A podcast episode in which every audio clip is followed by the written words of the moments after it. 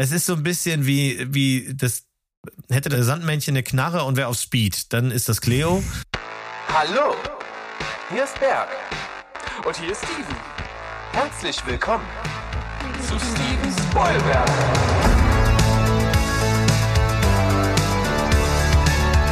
Steven Spoilberg.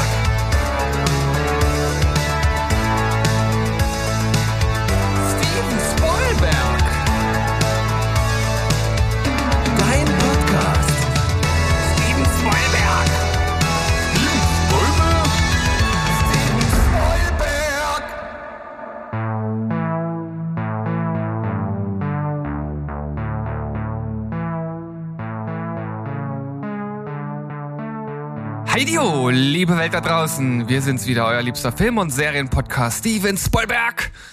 Letzte Woche hattet ihr das Vergnügen mit Berg und Sandro und heute gibt's einmal den Teamtausch, Tech-Team-Wechsel sozusagen. Heute mit Mo auf der anderen Seite und mit mir, mit Steven. Hallo Mo.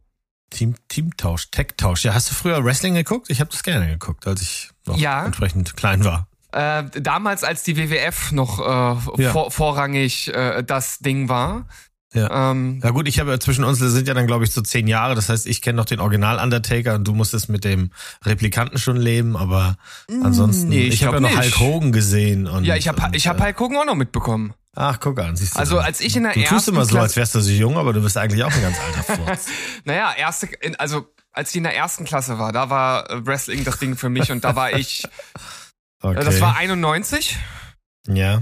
91 so, ja. Also da war noch viel Yokozuna, Tatanka, äh, äh, äh, ähm, äh, Vince Ja, McMahon, Ja, Sh- Shawn ja. Michaels, äh, Brad Hitman Hart. ja, na klar. Brad, Brad the Hitman Hart hat ja sehr lange gemacht. Ja. Ja. Auch Das war ein geiler Typ, ja.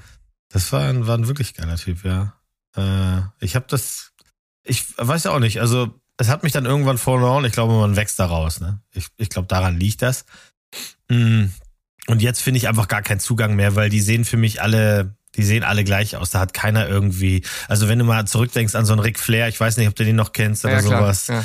Äh, ähm, oder oder Rowdy Roddy Piper oder sowas, der, das waren einfach geile Charaktere. Randy Savage, ich meine, Mhm. hallo, ja, äh, ja. Naja, gut, aber wir wir schwufen ein bisschen ab, kommt auch nur wegen dem Klatschen, weil wir uns jetzt abgeklatscht haben.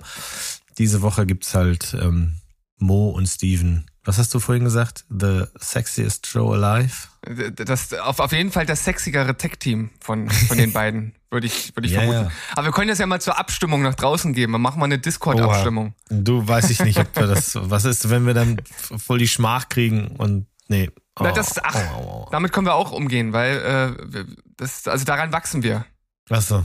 Wir, wir, wir, wir, wir arbeiten dann an uns und werden einfach noch viel schöner, als wir es jetzt schon sind. Und Schöner. ich meine, wenn die anderen, also wenn die Leute da draußen wirklich Sandro und Berg schöner finden als uns beide, beiden Hübschen Ja. hier, dann äh, läuft halt irgendwas falsch in der Welt. Ist halt so. Fakt. Ja. Ja, aber das erörtern wir ja, wenn ich das hier ganz kurz einwerfen kann, das, was falsch läuft mit der Welt, das erörtern wir ja ganz oft in unserem Nebenprojekt, in unserem Sidekick-Projekt, dem Gedankentango. Da könnt ihr auch gerne nochmal reinhören. Und wo wir schon gerade hier beim Werbung machen sind, also ihr wisst, wir sind auf Discord, kommt dazu. Ihr wisst, wir sind auf Instagram, kommt dazu. Followt uns und liked uns. Und die Leute unter, unter äh, äh, wie heißt denn das Wort? Unter, unter, also den Ich- Leuten ist nicht bewusst, wie wichtig das ist. Und, und, und unterschwellig? Nee, den Leuten ist nicht bewusst, wie wichtig das ist, dass man bei einem Podcast, wenn man den hört, dass man dem Sterne geben kann, dass man das tut, weil das Okay. ist so ziemlich das Einzige, was uns auf die Map bringt. Also wir wollen wachsen, wir wollen größer werden und wir geben hier alles Mögliche dafür. Äh, demnächst fangen wir an mit äh, äh, wahrscheinlich noch Games. Wir werden Gewinnspiele machen und dann werden wir getragene Schlipper ver, ver, ver, verkaufen. Ja, die, die, die gibt's dann nicht mehr nur in den schmuddeligen Straßen, in den Automaten, sondern die kriegt ihr direkt bei uns. Ich habe so einen Automaten nie gesehen. Ja, ich kenne die leider auch nur aus Berichten aus. Weiß nicht, ob du da jetzt Ländern. leider sagen musst, aber gut. Ja. nee, nein, nein, weil, äh, wenn ich jetzt wieder sage, ja, das sind halt Berichte über Japan, dann denken alle, ich denke über Japan nur in diesen äh, Klischees, aber das Ja. ist ja da tatsächlich anscheinend so ein Ding, dass es das da gibt. Also ich kenne zumindest keine deutsche Stadt, wo es sowas gibt. Du, ich, wer da ein Fable für hat, dann ist es natürlich auch praktisch. Ich gehe mal eben mir einen Schlüpfer holen, ist doch super. Also finde ich auch nicht, dass man das verdammen muss. Aber gut, Nö, das ist nö. wieder ein anderes Thema. äh, noch kurz einen kleinen Disclaimer. Ähm, meine beiden Mädchen, meine Hundemädchen sitzen hier oben mit mir im Büro. Das heißt, wenn im Hintergrund leises Schnarchen zu hören sein sollte und es ist vielleicht nach dem Mix immer noch da, dann wisst ihr, woher das kommt. Ja, also wenn du schon dabei bist, dann kann ich auch sagen, dass meine Hunde-Lady hier neben mir liegt und äh, wenn die komische Geräusche hört, kann es auch schon mal zu einem Die haben kleinen wir schon Bellanfall gehört, ja. Ja, ja. Die haben wir schon gehört. Also da wurde schon kräftig gebellt. Was ich, was ich charmant finde. Also warum nicht mal auflockern? Wir sollten alle unsere Tiere einfach. Ich meine, äh, der- Berg hat auch äh, den Knut ständig rumlaufen, aber Knut läuft eher durchs Bild und amüsiert uns, macht aber wenig Geräusche dabei. Ne? ja, das stimmt. Der ist da eher zurückhaltend. Also Shoutout an alle Tiere da draußen.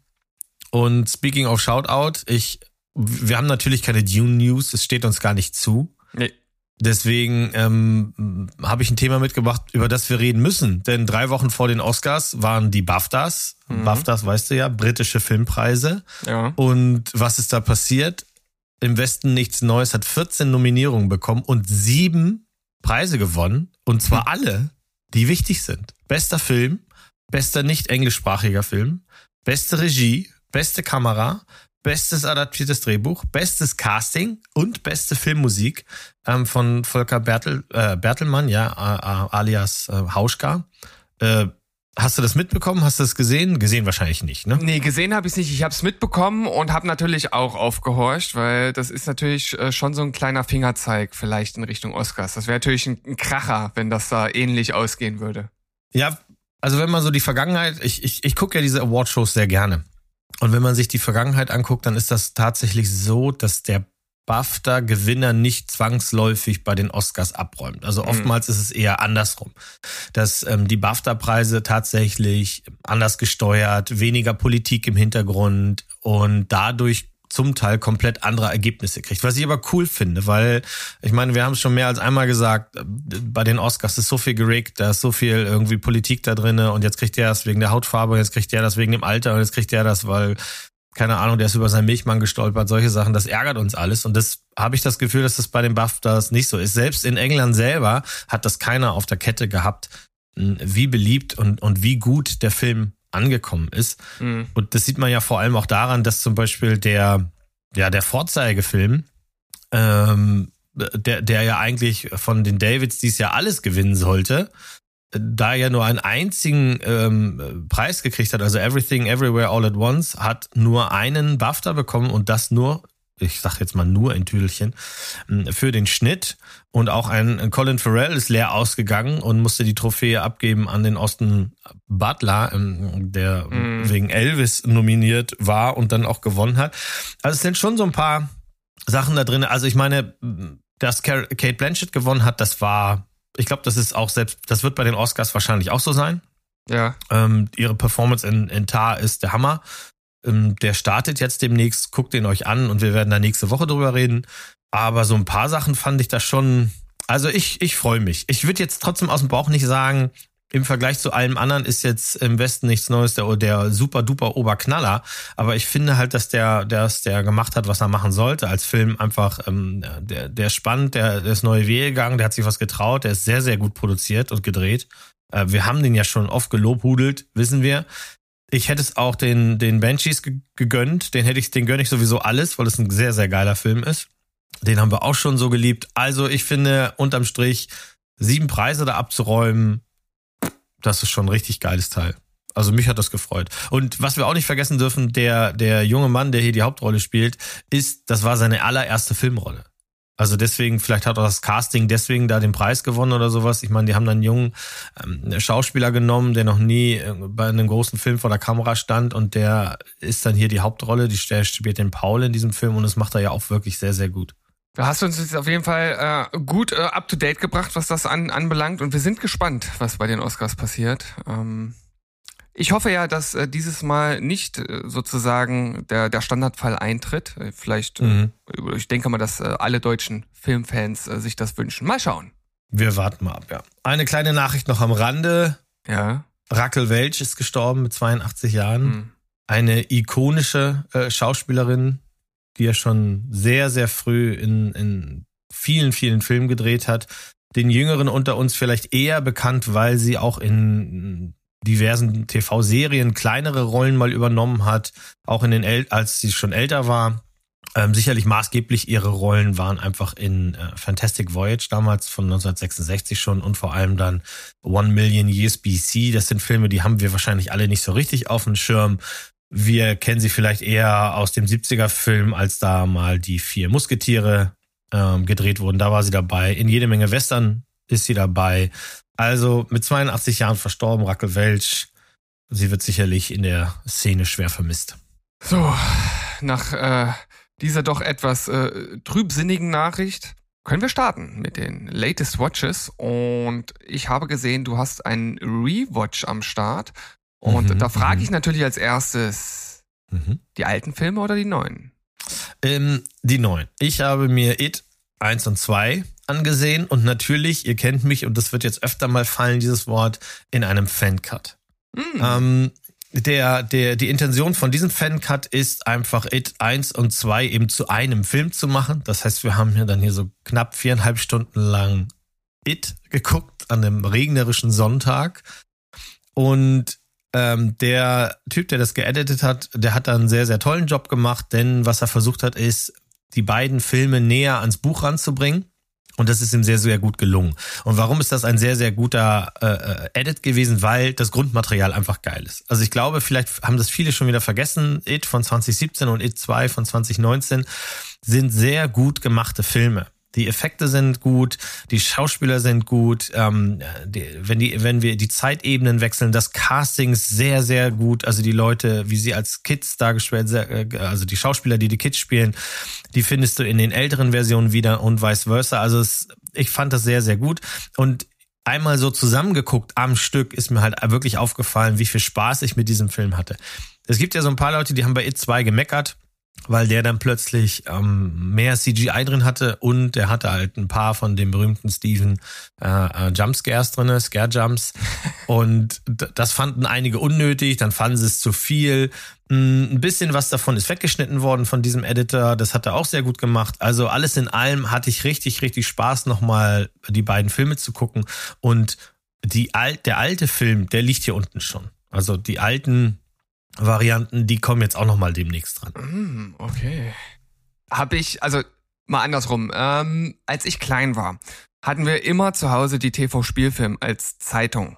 Und Mhm. äh, dort, also ich habe die immer durchgeblättert, ich habe mir alles angeguckt, ich habe das praktisch wie so ein Buch von vorne bis hinten immer gelesen. Und wenn es im Mhm. Fernsehen kam, ja, also der alte mit äh, mit dem Herrn Curry als als äh, als Clown, fand ich Mhm. das immer super gruselig, schon auf diesem einem Bild, was da vielleicht mit drin war.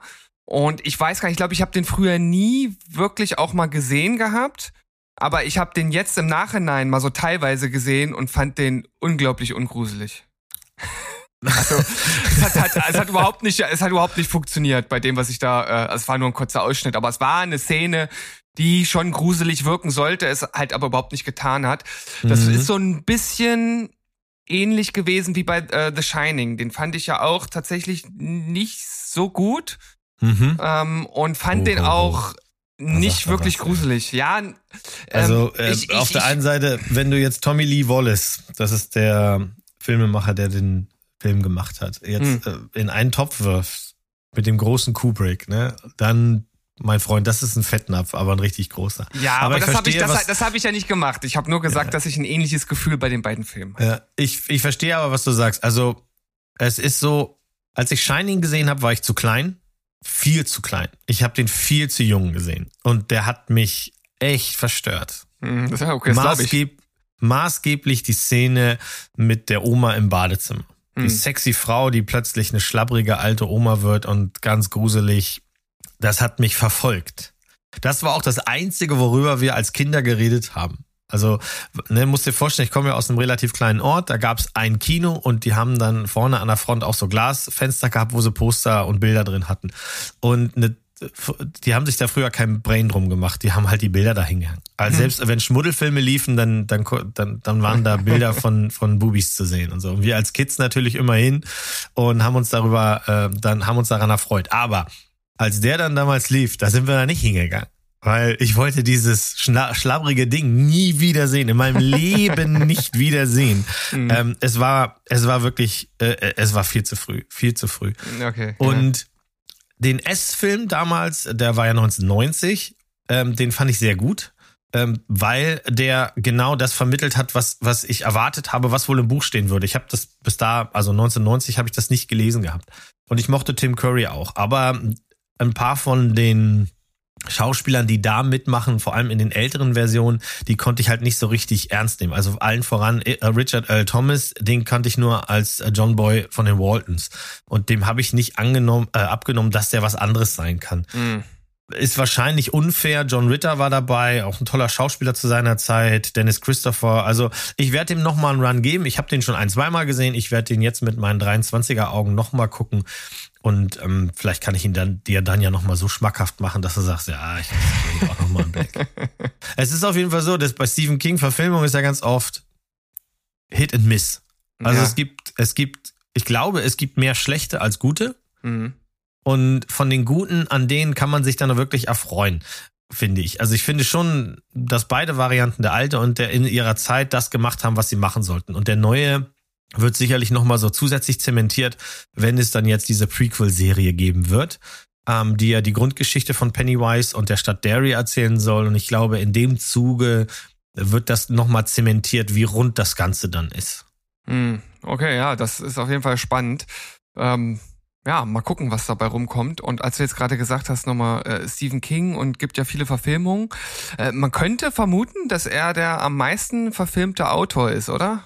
Gibt es dazu eine Statistik? Äh, du, ich google das mal eben. Wer ist der meist ver... Nicht die meist verfilmte Religion, ihr Vögel. Das fehlt ja gerade noch. Gerade bei mir. Ja, Wer also wenn mich Autor? jemand fragen würde Ja, und ich müsste Stephen King. schätzen, würde ich Mhm. sofort Stephen King sagen, ja. Mhm, mhm. Ähm, die meist verfilmten Autoren, Stephen King, übertrifft alle mit 34 verfilmten Büchern. Mhm. Ähm, ja, bei 34 Filmen. Es gibt halt wirklich ein paar, wo es schade ist, dass sie nichts ge- geworden sind. Also der dunkle Turm zum Beispiel. Mhm. Ähm, da, da, das war, ist ja das, das ist ja quasi sein, sein Lord of the Rings und dann kommt das als 90-minütiger Film ins Kino und die Leute sind ja aus dem Mecker gar nicht mehr rausgekommen, wahrscheinlich auch zu Recht. Deswegen wird es das ja auch nochmal neu geben als Serie demnächst. Ähm, ja, du, da könnten wir mal so ein Ding draus machen. 34 Filme zu gucken, ist ja machbar. Das ist machbar. Einige davon habe ich auch gesehen. Äh, Also ich weiß, ich weiß auch, dass äh, damals als Kind kam äh, Langoliers. Der ist doch auch von Stephen King, ne? ja, Heraus. das ist genau. ja so unglaublich schrottiger Film, aber der hat mich damals, also als der rauskam, war ich, ja. ich weiß nicht, wie alt ich da war, ich schätze so 12, 13 oder sowas. Da hat der mich schon ein bisschen gecatcht, muss ich sagen. Aber ich glaube, wenn ich den jetzt gucken würde, Naja, würde ich den total ja auch so- zerreißen, den Film. Ja, ja, also der hatte ja doch, doch auch die diese Alien und ähm, ja, diese Alien Critter irgendwie sowas. Also ich glaube schon, dass sich das gekriegt hat als Kind halt einfach, ne? Ja, ja. Dieses Zeitloch-Ding, an, äh, äh, ne? Zwei Teile gab's den damals. ja. Die Langoliers, ja, ja, das weiß ich noch. Der Super. lief aber, glaube ich, gar nicht im Kino. Ich glaube, den haben sie damals fürs Fernsehen gemacht. Wie Ja. die King-Filme ja oft. Also auch S ist ja im Original ein Fernsehfilm und kein, kein Kinofilm gewesen. Okay, das wusste ich gar nicht. Aber bei Langoliers äh, war mir das bewusst, weil ich weiß noch, der, der lief, glaube ich, damals dann auf RTL so als, als, äh, äh, als Spielfilm-Highlight. Ja. Ja. Muss, ich habe mir dann ja immer mal gesagt, mh, wenn der Chef selber an Drehort kommt ja. und vielleicht sogar so eine, er macht das ja ganz gerne, dass er so einen Cameo-Auftritt hat.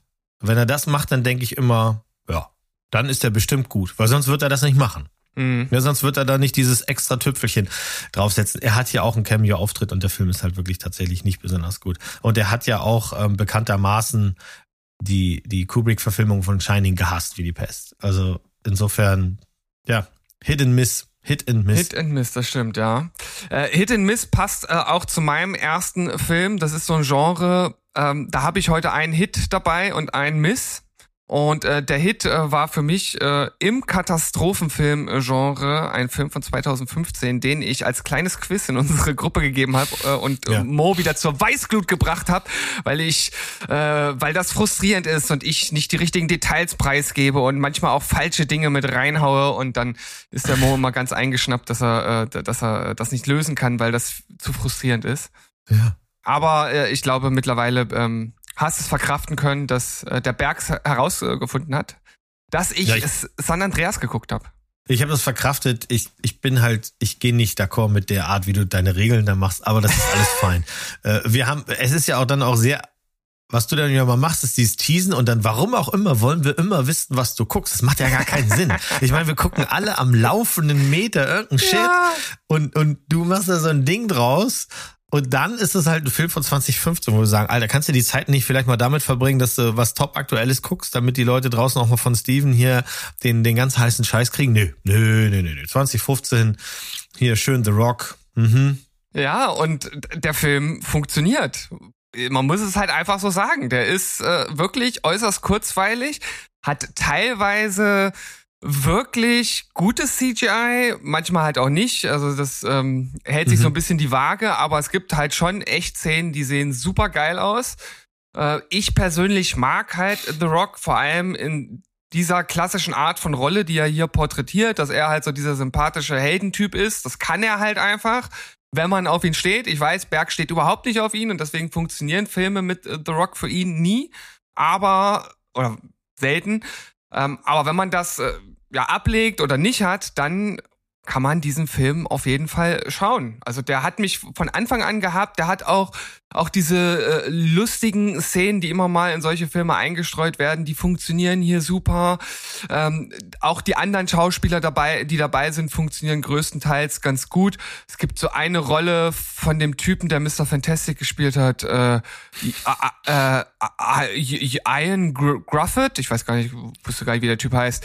Äh, der, der spielt hier eine komische Rolle, aber davon mal abgesehen, das sind so Kleinigkeiten, ne? Also wie das halbgare CGI an manchen Stellen, äh, der klassische Verlauf der Story, äh, nichts, was einen überrascht und dann, wie gesagt, so hier und da mal ein Schauspieler, der vielleicht nicht ganz so funktioniert. Aber am Ende habe ich gesagt, jo, das, das hat funktioniert, das hat Spaß gemacht, kann ich super empfehlen. Ja, du und ja viele Millionen draußen. Ich meine, der Film hat 110 gekostet, was schon ziemlich viel ist wegen dem CGI Ja. und hat äh, 474 oder sowas eingespielt. Das ist schon, ja. Deswegen kamst du ja auch da drauf, ne, weil es gibt ja diese alte Meldung, wir arbeiten an einem Sequel, aber das wird noch dauern, wenn es überhaupt kommt. Ne, also, ist halt- äh, ist halt die aber auch reden darüber Film- schon seit 20, ich weiß nicht wann, 17 Ja. glaube ich oder so. Und bei dem Film ist auch schwierig zu sagen. Du, ich meine, es ist nicht unmöglich, da kommen wir später nochmal zu, weil es äh, ein Sequel kann auch absurde Wege gehen. Ne? Ich erzähle kurz über etwas und dann komme ich auf ein. Ach Quatsch, ich nehme das gleich auf. Pass auf, ich ändere meine. Reihenfolge. Ich habe ich hab Plane geguckt. Ja. Plane ist ein Film von 2023 mit unserem hochgeschätzten äh, Charakterdarsteller Gerald Butler in der Hauptrolle. Und in diesem Film geht es, rate mal, um ein Flugzeug. Ja, Wow. eigentlich ist es aber Quatsch. What a weil- reveal! ja, ja, ja, ja. Aber eigentlich ist das Quatsch. Also der Film Plane müsste eigentlich heißen Plane Lens and then heißt der Film Island, weil wir sind weniger lange im Flugzeug, als wir dann auf einer Insel sind. Aber gut, das ist geschenkt. Plane klingt halt geiler als Island. Und die Geschichte ist die, dass er halt ein, äh, Jared Butler spielt halt einen Piloten und ähm, äh, der, der, ganz normaler Flug, wenig besucht quasi, soll, soll halt von Singapur nach Honolulu gehen, über Tokio. So, wir kriegen so ein bisschen Backstory, also er hat eine Tochter, die er lange nicht gesehen und dann, ähm, die will er dann treffen auf Hawaii und freut sich schon. Und wie gesagt, es sind nicht besonders viele Leute auf dem Flieger, ich glaube so 34 oder sowas. Und dann kommt es leider dazu, dass halt eben auch noch ein Strafgefangener auf diesen Flieger gebracht wird mit, mit dem Kopf und von so nach dem Motto, ja, ne, wir haben das jetzt bestimmt, dass er hier fliegt, also fliegt er. So. Lange Rede, kurzer Sinn. Ein sehr schlaues Männlein im, in der Disposition sagt, ihr könnt fliegen, obwohl das Wetter scheiße ist. Das Wetter ist dann aber so scheiße, dass das Flugzeug vom Blitz getroffen wird. Und ähm, ab da ist dann so Panik. Wie gesagt, das sieht man auch schon im Trailer. Panik ist nicht lang, die landen. Und die sind dann auf einer Insel. Und diese Insel ist halt eine Insel, die- auf der Piraten ihr Unwesen treiben. Und es geht dann darum, dass Gerald Butler natürlich alle retten will, zusammen mit einem Charakter namens äh, Luis Gaspar. Das ist nämlich dieser dieser Verdächtige, der da transportiert wird, der äh, in einem Nebensatz erfahren wir, dass der zu wegen Mordes verurteilt wurde, einen Mord, den er vor 15 Jahren begangen hat. Also da wird er dann so um die 20 gewesen sein. Und wir erfahren in einem Nebensatz, dass der ein Fremdenlegionär ist. Und wir erfahren in einem Nebensatz, dass auch unser guter Polizist für die Royal Air Force mal gearbeitet hat. Äh, äh Polizist sage ich schon, unser Pilot. Also das heißt, wir haben jetzt zwei taffe Typen, die dann natürlich quasi ausziehen, um die Leute da alle zu beschützen, zu retten und wieder wegzukriegen. Es ist, tja, also der ist okay. Den kann man mal machen. Der macht deutlich weniger Spaß, als er dir im Trailer vermittelt weil dafür ist die Geschichte wirklich echt super dünn. Ähm, die Leute, die alle auf der Insel sind, da würdest du sagen, oh, dann lass die da bloß da. Da sind so viele nervige Leute bei, die, die, da, da, da macht das nix. Die Piraten müssen auch ja irgendwie ihr Geld verdienen, ne? Die leben halt von Erpressung. Ähm, die Philippinen kommen als Land nicht gut weg. So nach dem Motto, ne, wenn die Piraten eine Insel erobert haben, dann geht selbst der Staat nicht mehr dabei. Das wird also uns quasi suggeriert. Ähm, der Film hat 25 Millionen gekostet, hat das Doppelte eingespielt, er, er, kriegt ganz gute Kritiken, so mittelgute Kritiken, aber jetzt kommt das Absurde, er kriegt genug gute Kritiken, dass ein Sequel natürlich äh, bekannt gegeben wurde und das Sequel wird heißen Ship. Und vermutlich spielt es auf einem Schiff. Und ähm, es ist jetzt ein bisschen doof, dadurch, dass das Sequel bekannt geworden ist, und das ist wirklich gar kein Geheimnis, äh, und man erfährt, worum es im Sequel geht, kann man sich schon erdenken, was in Plane zum Ende hin so passiert, was nicht weiter wichtig ist. Also in Ship wird ähm, Gerald Butler nicht mitspielen, macht euch aber keine Sorgen um den, sondern der hat einfach nicht so viel Zeit, der macht da nur so einen Cameo-Auftritt, sondern im Sequel wird es eben um Luis Gaspar gehen. Weil unser äh, Fremdenlegionär einfach, der, der hat's halt gerockt, und den wollen sie wahrscheinlich als neuen Actionstar oder sowas äh, aufbauen. Ich werde mir das genauso angucken, wie ich mir Plane angeguckt habe, mit wenig Erwartung, einfach gucken. Würde ich den jetzt empfehlen? Ja, nur wenn man auf, auf so einen Actionfilm irgendwie steht, der gerade mal so mit 100 Minuten irgendwie um die Ecke kommt, das ist ganz leichte Kost. Der tut nicht weh, ist jetzt aber wirklich auch kein Masterpiece. Okay, ich über, also, ich überlege gerade, ob mich das jetzt weiter in die Richtung des Films drückt, weil ich habe ja den Trailer gesehen und das auch in die Gruppe gepostet und meinte, das sieht nach einem lustigen Hören aus Film für zwischendurch aus. Mhm. Jetzt hast du gesagt, ja, aber er ist nicht so gut wie der Trailer es suggeriert. Das, ah, das naja, drückt mich du schon hast wieder aber so ein gerade bisschen schon richtig weg. gesagt. Mach einfach das Hirn aus Hm? Und dann kannst du den gucken. Wenn du Okay. den jetzt mal vergleichst zu deinem Hauruck-Film von gerade eben, dann ist das natürlich nichts, weil so viel Hauruck ist da nicht. Das, äh, die Prämisse gibt das ja gar nicht her. Die sind Mhm. auf einer Insel, da sind Piraten, da sind ein paar, die können damit umgehen. Es wird ein bisschen gekämpft, es gibt ein bisschen Action. Ähm, das ist natürlich lange nicht so ein Action-Festival, wie du es vielleicht von anderen Filmen kennst. Aber Hirn aus nebenbei, wenn er umsonst irgendwo auf einer Plattform ist, kannst du den easy machen. Okay, das werde ich dann sicherlich auch mal tun, wenn es soweit ist. Äh, bei dir war das ja jetzt keine eindeutige Warnung. Äh, ich habe aber eine eindeutige Warnung und die habt ihr mir vorher auch schon ausgesprochen und ich das wollte wollte ich gerade sagen. Ganz, Ich- ganz wichtig. Wenn die Leute da draußen immer denken, der, der, der arme Steven, was guckt er denn für Klos? Ja, es ist nicht so, dass wir ihn nicht warnen. Das stimmt. Aber ähm, also es gibt so, so eine, zumindest so eine kleine Vorgeschichte. Wir hatten äh, vor äh, zwei Jahren oder wann mal ähm, große Quiz-Sendung gemacht und da war äh, der Steven von The Sleeper unter anderem mit dabei und der ist ganz, ganz großer Fan von Independence Day 1 und hatte damals Independence Day 2 geguckt und hat uns vor dem Film gewarnt, weil er meinte, der ist so scheiße, das könnt ihr euch gar nicht vorstellen. Und das hatte mich damals so getriggert, dass ich eigentlich Bock hatte, den mal zu gucken. Ich habe es aber dann nie gemacht. Und jetzt war ich halt so im Katastrophenfilm-Modus mit San Andreas und dachte, na gut, dann kann man doch den gleich hinterher schieben. Und habt ihr schon gesagt, lass es sein, der Film ist wirklich einfach nur Müll. Und irgendwo ganz tief in mir drin war so eine kleine Miniaturhoffnung, so eine 0,01% Hoffnung, dass das vielleicht falsch sein könnte. Und deshalb habe ich ihn dann doch geschaut. Und natürlich auch mit dieser, äh, mit dieser Neugier, die der äh, andere Steven damals in mir geweckt hat. Und muss wirklich sagen, das Ding ist ein Klo von vorne bis hinten. Da stimmt wirklich nichts, außer vielleicht an der einen oder anderen Stelle die, die Effekte. Das war es aber auch wirklich. Die alten Schauspieler, die wieder mit dabei sind, keiner von denen funktioniert in seiner Rolle, so wie Berg das äh, letztens auch schon im Gespräch äh, mit mir ganz gut rausgearbeitet äh, hat. Kein einziger Gag funktioniert. Dieses, es ist einfach alles komplett unlustig, was sie dort als lustigen One-Liner raushauen.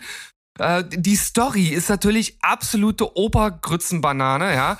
äh, allein schon dieses dieses Setup mit, dass sie jetzt da irgendwo, weiß gar nicht, war das auf, dass sie da irgendwo auf dem Mond sind und dass Mhm. sie die Alien-Technologie haben. Und ich, ich hätte mir so viele Dinge ausdenken können für ein Sequel, aber, aber das wäre die allerletzte Lösung, die ich mir hätte einfallen lassen. Und dann natürlich, dass einfach sozusagen das gleiche Spiel nochmal gespielt wird. Da kommt Mhm. eine Alien-Invasion. Jetzt haben sie zwar die Waffen von den Aliens, die sie damals besiegt hatten, aber es kommt halt wieder zum großen Kampf und oh nee, also ich, hab, ich, kann hab's mich schon gar nicht mehr dran erinnern. Ich kann mich Ich- wirklich nicht mehr dran erinnern. So Ja. sehr habe ich den verdrängt. Eine Sache, an Zu die ich mich richtig noch erinnere, war, dass ich mich so furchtbar geärgert habe, dass die beste Szene, das beste CGI ist ja dieses Gesch diese Geschichte, wenn der Mond die Schwerkraftgeschichte da. Und Mhm. das sieht geil aus. Und das verbraten sie im Trailer und dann kommt es im Film einmal am Anfang und dann ist das weg. Und, und damit alleine hätte man so viel geile Sachen machen können. Ja. Auch die Angst, die das dann so implementiert, äh, ja, wirklich ist, nee, nee, nee, nee, Und, nee. und dann auch dieses Mutter-Alien, das dann da in diesem komischen Anzug und dieses irgendwie alles das weiß ich noch schon gar nicht mehr. Oh, und dann, und dann wird auch irgendwo gesagt, jetzt kommt dieses Raumschiff hier und das ist 5000 Kilometer lang und im nächsten Teil ist es dann 10.000 Kilometer lang. Also irgendwann ist es halt egal, ob es 5000 oder 50.000 Kilometer lang ist, weil es halt irgendwie überhaupt gar keinen Sinn, vor allem auch, also wenn, äh, ich glaube, das wird auch irgendwo am Anfang gesagt, wenn dieses äh, Raumschiff in unsere Atmosphäre eintritt, dann zerbricht der Planet und dann macht das Raumschiff das trotzdem und nichts passiert. So 5000 äh, äh, äh, Kilometer Koloss in unserer Atmosphäre und es passiert einfach nichts. Ja, genau, genau, genau. und wenn du sonst einen Zahnstocher wirfst, irgendwie aus dem All, dann müssen wir schon Angst haben, dass ein Tsunami kommt, aber hier ist das vollkommen Wurst. Ja, also naja. Gut, man muss natürlich bei solchen Filmen auch nicht immer nach der Logik fragen, das ist schon klar, aber hier ist so viel falsch, dass man irgendwann sich auch, auch einfach am Kopf äh, kratzen muss und wirklich fragt, wer winkt denn sowas durch? Also, naja, gut. Ja, die hatten halt noch Geld in der, in der Schublade und deswegen haben sie gedacht, die- das, das nehmen wir. Also, wenn die das nächste Mal Geld in der Schublade haben, können sie das gerne mir schicken. Ja. Ja, du, äh, du, mm, inoffiziell arbeitest du ja auch noch am Steven Spielberg ähm, Film, deswegen, wer weiß, Das- was da noch kommen kann alles. Das wird ein Hit. Das wird ein Hit, ja. Ja, mal gucken, ob das nächste, was ich mit habe, auch ein Hit wird. Im, im sagt dir die Serie was die wilden 70er. Ja, natürlich. Die wilden 70er lief ja von 98 bis 2006, acht Staffeln und da waren ja Schauspieler bei, die danach mehr oder weniger bekannt geworden sind. Also das war der Durchbruch für Mila Kunis, aber vor allem halt eben auch Ashton Kutcher, Mhm. Äh, Topher Grace und Laura Preppen, die dann ja noch in anderen Serien mitgemacht haben. War auch ganz charmant. Wir haben alle acht Staffeln geguckt. Ich, ich mochte die Art von, von, von Comedy. Das ist easy peasy. Das ist so das, was wo Berg wahrscheinlich bei essen würde, nehme ich mal an. Ne? Und so haben wir das ja auch immer. Wir haben immer unsere Halbstunden äh, Comedy, bei der wir eben äh, futtern. Mm. Und davon gibt's jetzt ein Sequel, ein Ableger, eine, eine, eine Neuerfindung und zwar die wilden 90er Jahre. Äh, der Großteil des alten Casts spielt eine Rolle, allen voran, aber die Eltern eben von Topher Grace in diesem in dieser Serie Kurtwood Smith und äh, Deborah Joe Robb, die spielen immer noch die Eltern, die wohnen immer noch im selben Haus, nur dass jetzt die Leute, die das Haus belagern, nicht die eigenen Kinder und Freunde sind, sondern die Kinder ihrer Kinder mit deren Freunde. Prämisse ist exakt dieselbe. Es äh, gibt eben ein paar Jugendliche, die in den 90ern aufwachsen und sich dann finden. Coming of Age wäre viel zu hoch gegriffen, weil wir übernehmen auch die Themen aus der 70er Jahre Show. Also auch hier ist Kiffen und Trinken und Knutschen sind die Hauptthemen. Äh, die Abwechslung ist da drin, dass es jetzt diesmal gibt's einen, ähm, der, der, der offen homosexuell ist. Äh, es gibt ein Nee, bei der nicht ganz klar ist, ob sie nicht vielleicht, also äh, es ist alles Vogue. Ähm, die alten Schauspieler treten alle in der ersten Folge einmal auf, wenn auch nicht unbedingt lang. Also wir sehen Mila Kunis, äh, wir sehen Topher Grace, wir sehen Laura Preppen, also die beiden sind ein Paar und haben ein Kind, um die geht's auch, um die Tochter. Wir sehen aber eben auch zum Beispiel Tommy Chong, den wir ja von Cheech und Chong kennen aus der alten Serie. Ich habe jetzt, glaube ich, glaube ich, habe sechs Folgen geguckt. Ähm, ich muss ehrlich sagen, ich werde nicht weiter gucken. Es gibt in der ersten Staffel sind es zehn Folgen. Ich glaube, das ist eine Serie, die wird bestimmt noch mal eine zweite kriegen oder so, weil die tut überhaupt nicht weh. Die Leute mögen das, diese alten Charaktere wiederzusehen, die ein bisschen erwachsener sind, die durchgeknallten Eltern, die immer noch genauso er ist immer noch so grumpy, wie er das in der 70er Jahre Show war. Wer das damals mochte, der macht hier nicht viel falsch, wenn er bei Netflix mal reinguckt. Aber wie gesagt, ich habe jetzt aufgegeben, ich bin einfach zu alt, als dass mich das interessiert, was die Kids da jetzt machen. Und dafür ist es dann nicht funny genug, weil die neuen Schauspieler sind leider alle nicht besonders gut. Also hm. Charisma von der Salzbrezel ist höher. Ui, das ist aber schon eine harsche Kritik auf jeden Fall. Ähm, ja, man also kann mit ich, jungen Darstellern viel Glück haben, wenn man sie richtig castet. Man kann aber auch einfach, naja, weiß hm. ich nicht. Ob das auch alles Bekannte sind von Bekannten, ich habe keine Ahnung. Also ich habe ja gesagt, äh, ich kenne die Serie auch. Äh, ich kenne sie in dem Sinne, dass ich mal Folgen gesehen habe. Es ist aber nie so, dass ich irgendwie mal eine ganze Staffel geguckt habe oder geschweige denn die ganze Serie. Äh, mhm. Ich weiß auch, welche Schauspieler daraus hervorgegangen sind, aber wenn du das jetzt so erzählst, klingt das für mich wie etwas, was ich getrost einfach links liegen lassen kann. Ähm, ja, das ja. kannst du. Das kannst du auf jeden Fall. Kannst du einfach links liegen lassen. Ja, mein nächster Film. Kann man den links liegen lassen? Ja. Kann man hm, definitiv. Ja. Aber hm. man kann ihn sich auch angucken und hat da auch nichts äh, nichts Schlimmes getan, hat jetzt vielleicht auch nicht die schönste Zeit, die man mit einem Film verbringen kann, denn es gibt ein paar Probleme, die X-Men Dark Phoenix mit sich bringt. Mhm. Aber ich fand ihn okay und schon besser als die Kritik, die ihn doch sehr, sehr, sehr gescholten hat. Ähm, aber ich sehe halt auch die Probleme. Also zum einen ist es ja eine Story, die schon mal abgedeckt wurde. Also Dark Phoenix wurde ja auch schon mal in X-Men 3 thematisiert. Also das ist jetzt sozusagen äh, in diesen ganzen X-Men-Filmen und äh, Reboots und Resets und jetzt macht man wieder das und mhm. Du hast irgendwie die Schauspieler, die in den anderen Filmen auch schon dabei waren, also in den neueren X-Men-Teilen, aber irgendwie wirken alle so ein bisschen gelangweilt. Also als wenn sie alle nur so bei 80, 85 Prozent spielen. Mhm. Und ja, also das klingt jetzt irgendwie alles sehr, sehr negativ, aber ich finde, der Film hat halt auch ein paar echt ganz gute Szenen. Vor allem die, die mit Slow Motion arbeiten, die haben mich immer ganz gut gepackt, weil die das wirklich gut inszeniert haben. Auf der anderen Seite gibt's dann gegen Ende des Films diese Szene, die unter anderem da auf einem Zug äh, stattfindet, die ich überhaupt nicht gut fand. Also weder vom CGI noch vom Schnitt. Da war das teilweise sogar recht dilettantisch. Ähm, ja, also sehr viel Licht und sehr viel Schatten. Ähm, vielleicht ein bisschen mehr Schatten als Licht. Mhm. Wenn man Interesse hat, kann man das machen, muss man aber nicht. Ja, also man muss ja sagen, dass die Idee von dem Film war, dass er einmal mehr als, als Reboot gelten sollte. Der sollte also den Weg ebnen zu neuen X-Men-Filmen mit deutlich jüngeren äh, Charakteren weiter. Ich weiß nicht, ich habe auch so meine Probleme mit dem Film allen voran ein ganz, ganz großes Problem. Vielleicht tue ich der Dame Unrecht, aber ich finde nicht, dass Sophie Turner eine Hauptrolle kriegen sollte. Ich habe nie mhm. Game of Thrones gesehen, deswegen kann ich das nicht beurteilen. Was ich aber schon beurteilen kann, ist, dass die meisten Leute, die aus Game of Thrones hochgepusht wurden und dann in Filme gesteckt wurden, allesamt nicht besonders gut sind. Ich glaube nicht, dass man einen Serienschauspieler eins zu eins immer übernehmen kann und dann ist er ein großer Filmschauspieler. Das, das, das, das haben allerhand Leute schon gezeigt. Also auch, ne, wir waren gerade bei Topher Grace, der hat das auch gezeigt. Der ist kein guter Schauspieler in einem Film, der trägt den nicht.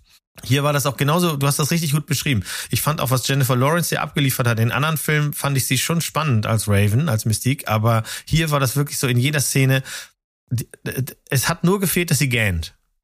Und ne, mm. so äh, Jessica Chastain komplett verschwendet, ähm, oh, ja. ähm, mhm. Michael Fassbender und diese Dialoge da zwischen zwischen Jean, nee, also ich mochte den auch nicht besonders. Ich fand, das war leider, das war leider kein gutes, kein guter Eintrag in dieser Reihe. Nee, schwierig. Also da hast du nochmal was gesagt. Also auch generell, also nicht nur wie Jessica Chastain ihre Rolle gespielt hat, sondern generell dieser ganze Part, dieser, mhm. äh, ich, ich nenne es jetzt einfach mal die die Bösewichte oder der der Antagonist. Also zum einen ist es ja ähm, einmal Dark Phoenix selbst, ne, als als irgendwo Gegenspieler und dann hast du da diese komische außerirdischen Truppe, die hatte halt gar, also die hatte wirklich null Profil und hat absolut gar nicht funktioniert. Ganz, ganz äh, schrecklich. Und nochmal zu äh, Sophie Turner. Sie tritt natürlich auch in riesige Fußstapfen, ne? weil vorher einfach Ja. Famke Janssen äh, Jean Grey gespielt hat. Und das ist natürlich äh, ein Brett, das erstmal äh, ähnlich äh, zu machen. Und da würde ich dir auch schon beipflichten, dass sie das nicht voll ausgefüllt hat, aber es war für mich okay. War okay. Ja, der Film hat einfach keinen. Ich habe den Zusammenhang nicht gesehen. Hm. Also ich, ich wusste nicht, ähm, wo, soll der hinführen? Und das, was danach kam, so in der X-Geschichte, waren ja dann The New Mutants. Und wenn, also der ist dann ja noch schlechter, weil der auch, klar, der erzählt auch eine ganz andere Geschichte, aber das fand ich halt eben dann noch uninspirierter als, als das hier. Ähm, ich, ich konnte das, also der hatte nichts zu tun mit den vorherigen, außer dass wir ein bisschen Crossover haben von denselben Charakteren, aber der hat keine Tiefe gehabt, der hat keine, keine, keine runde Geschichte. Also wir reden schon viel zu viel. Wir reden schon viel zu viel. Der, der, der Regel nach, wenn man mal die X-Filme guckt, dann guckt man den mit, weil man dann in diesem Abarbeitungsmodus ist. Und auch das machen wir alle drei, vier, fünf Jahre mal. Ich werde natürlich äh, dieses Jahr eher mal auf so einen Fan-Edit zurückgreifen und vielleicht kann der Mhm. was retten. Ich werde berichten. Ich sag dir Bescheid. Alles klar, so machen wir das. Gut, dann mal wieder rüber zu dir, Mo. Was hast du als nächstes Ja, ich, Start? ich hole jetzt ein bisschen aus und ähm, äh, wem das nicht passt, der kann mich mal. Das ist halt so. Ich habe eine, eine große, große Schwäche. Eine wirklich eine, eine tiefe freundschaftliche Beziehung, von der der nichts weiß, mit Joe Cornish. Ähm, wie gesagt, der weiß da nichts von, aber eines Tages äh, werde ich ihn mal treffen und dann sage ich ihm das. Und du sagst jetzt, wer bitte? Ne? Weil du keine Ahnung hast, wer Joe Cornish ist wahrscheinlich. ähm, ich kann jetzt ein paar Namen sagen und dann sagst du, ach ja klar, der. Also Joe Cornish hat uns zum Beispiel den großartigen Film Attack the Block gebracht. oh, ja. Ne, der ja einen gewissen John äh, Boyega dann auch bekannt gemacht hat und mit Nick Frost. Also es ist ein toller Film über Aliens, die in einem im, äh, äh, in England in einem dieser berühmten Häuserblocks halt quasi versuchen, die Leute da zu killen, aufzuessen und die Kids, die wehren sich. Ähm, ein zweiter Teil ist gerade in der Mache. Ich, ich freue mich wie ein Schnitzel. Also wirklich. Dann hat der gute Mann äh, mitgeschrieben an The, The Adventures of Tintin, also die, den, die Tintin-Verfilmung von Steven Spielberg. Mhm. Das ist ja jetzt auch kein Dreck. Und er war der Originalinitiator mit Edgar Wright zusammen, um Ant-Man ins Leben zu bringen. Also die, die, die ersten Drehbücher wurden von ihm mitgeschrieben. Und meine Liebe ist aber noch viel, viel älter, denn Joe Cornish war Teil eines DJ-Teams namens Adam and Joe. Und die haben auf BBC Radio 6 Music von 2007 ähm, bis 2011 eine Radioshow gehabt, die ich, das war quasi mein erster Podcast. Ähm, die habe ich mir, die, die, also es gibt Leute, die haben die aufgezeichnet, haben die online gestellt und ich habe mir die dann wie ein Podcast jede Woche angehört und ähm, hatte einen Heidenspaß. Weil eine Radioshow wie die gibt's halt nicht mehr. Die beiden sind halt witzig, das sind richtig gute Comedians, Adam Buxton und Joe Cornish. Die haben sich gegenseitig Aufgaben gestellt, die haben mal angefangen mit sowas wie Song Wars. Das fing dann an mit, wir machen mal ganz kleine Lieder. Erinnerst du dich vielleicht daran, an unsere an unsere kleinen Einspieler und wie übertrieben wir nach zwei, dreimal waren mit den ganzen Effekten und der Musik und dem ganzen Drumherum. Mhm. So ähnlich war das hier auch. Die Songs wurden immer größer, bis hin zu Songs, die kannst du jetzt noch auf YouTube sehen. Das sind richtig, das sind proper Songs. Also die sind richtig, richtig groß. Ähm, die sind sehr gut befreundet mit Louis Theroux, den wir ja auch kennen. Das ist ja dieser ähm, äh, britische ähm, Dokumentarmensch. Und die drei zusammen haben sehr oft da auch in dieser Show mitgespielt. Wie gesagt, die Show ist so schön, dass sie auch über Jahre hinweg funktioniert hat. Also ich höre die alle paar Jahre wieder, weil die Musik ist rausgeschnitten. Es geht wirklich nur um die Jokes und die Geschichten, die sie da erzählen. Sie sind sehr gut befreundet mit Edgar Wright. Eben, das ist alles so diese diese Bubble. Ähm, Nick Frost ist äh, auch öfter mal zu Besuch. Also es macht alles ganz Spaß. Deswegen habe ich immer verfolgt, was Joe Cornish macht. Und Joe Cornish hat jetzt Folgendes gemacht. Der hat eine neue Serie auf Netflix mit dem Namen Lockwood Co. Das ist eine englische Ghostbusters-Serie, nenne ich es jetzt einfach mal kackfrech. Die basiert auf Büchern von einem gewissen Jonathan Stroud.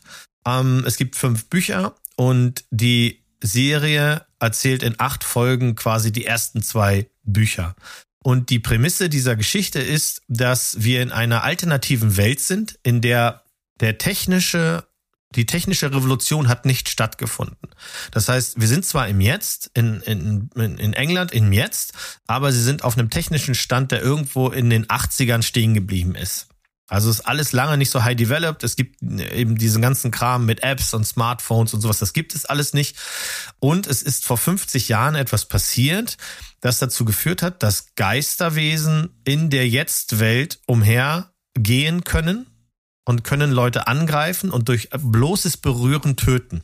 Was dazu führt, dass immer alle Menschen äh, sobald es dunkel wird, in ihren Häusern bleiben müssen, denn dann kommen die Geister. Und das Schlimme ist, dass nur Jugendliche diese sehen können. Die Jugendlichen haben in, in dieser Welt Fähigkeiten ähm, bekommen, dass sie sie spüren können. Einige können sie wirklich sehen, können also Umrisse sehen, andere sehen sie richtig ganz normal. Äh, wiederum andere fühlen eben eine Veränderung in der Luft etc. Und es gibt viele verschiedene Möglichkeiten. Erwachsene haben das nicht. Das heißt, Erwachsene sind hier darauf angewiesen, dass Kinder im Grunde losziehen und diese Geister töten.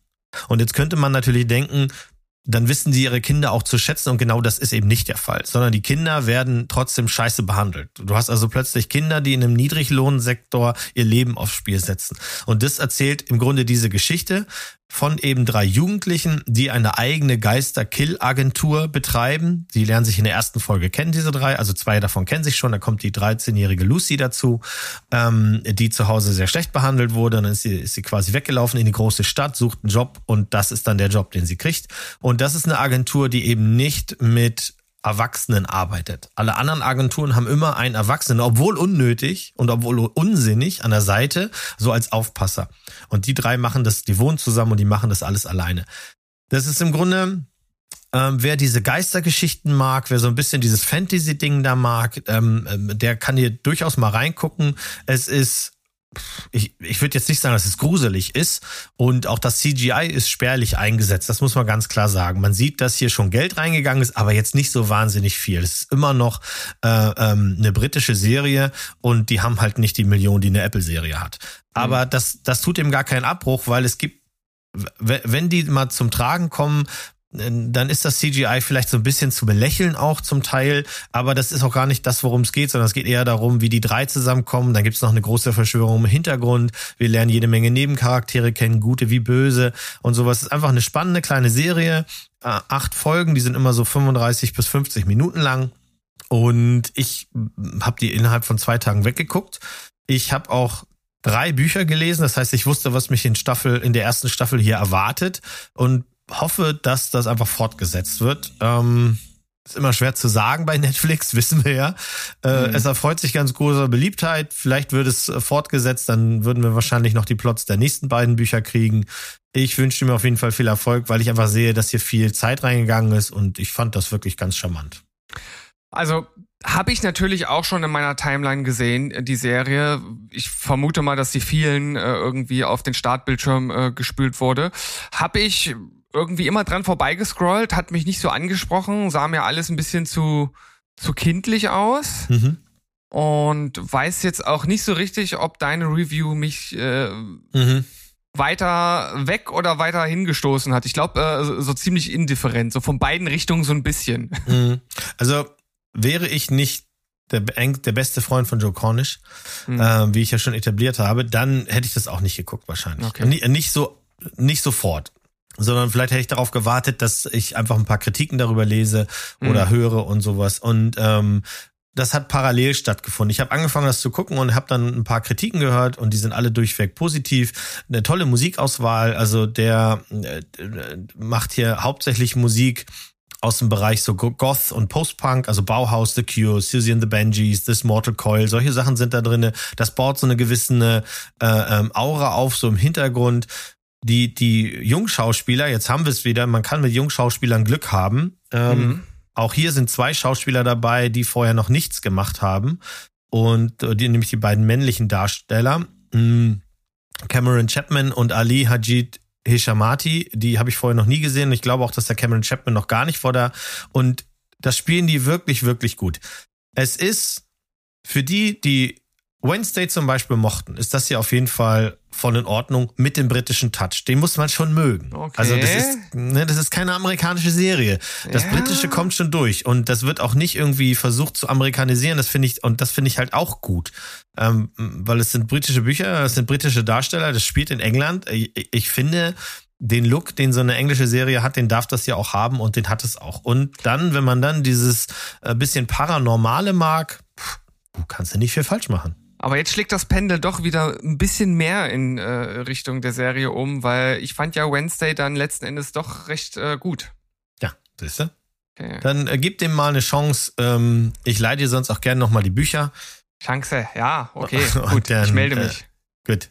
So, auf ich Zug. habe rauf auf den Zug und zwar in den Orient Express, aber nicht Ja. das Original. Das habe ich äh, vor einiger Zeit auch erst zum ersten Mal gesehen und ich weiß gar nicht mehr genau, ob ich den dann auch in irgendeiner Folge mal besprochen habe. Wahrscheinlich, kann mich jetzt nicht ganz genau dran, dran erinnern. Ich weiß nur, dass ich äh, im Zuge dessen Berg damals gesagt hatte, für mich funktioniert der Film nicht mehr so gut. Also der hat Mhm. auf jeden Fall aufgrund seines Alters schon eingebüßt, so die, die, die Machart, wie das geschnitten ist, wie sich einzelne Charaktere verhalten.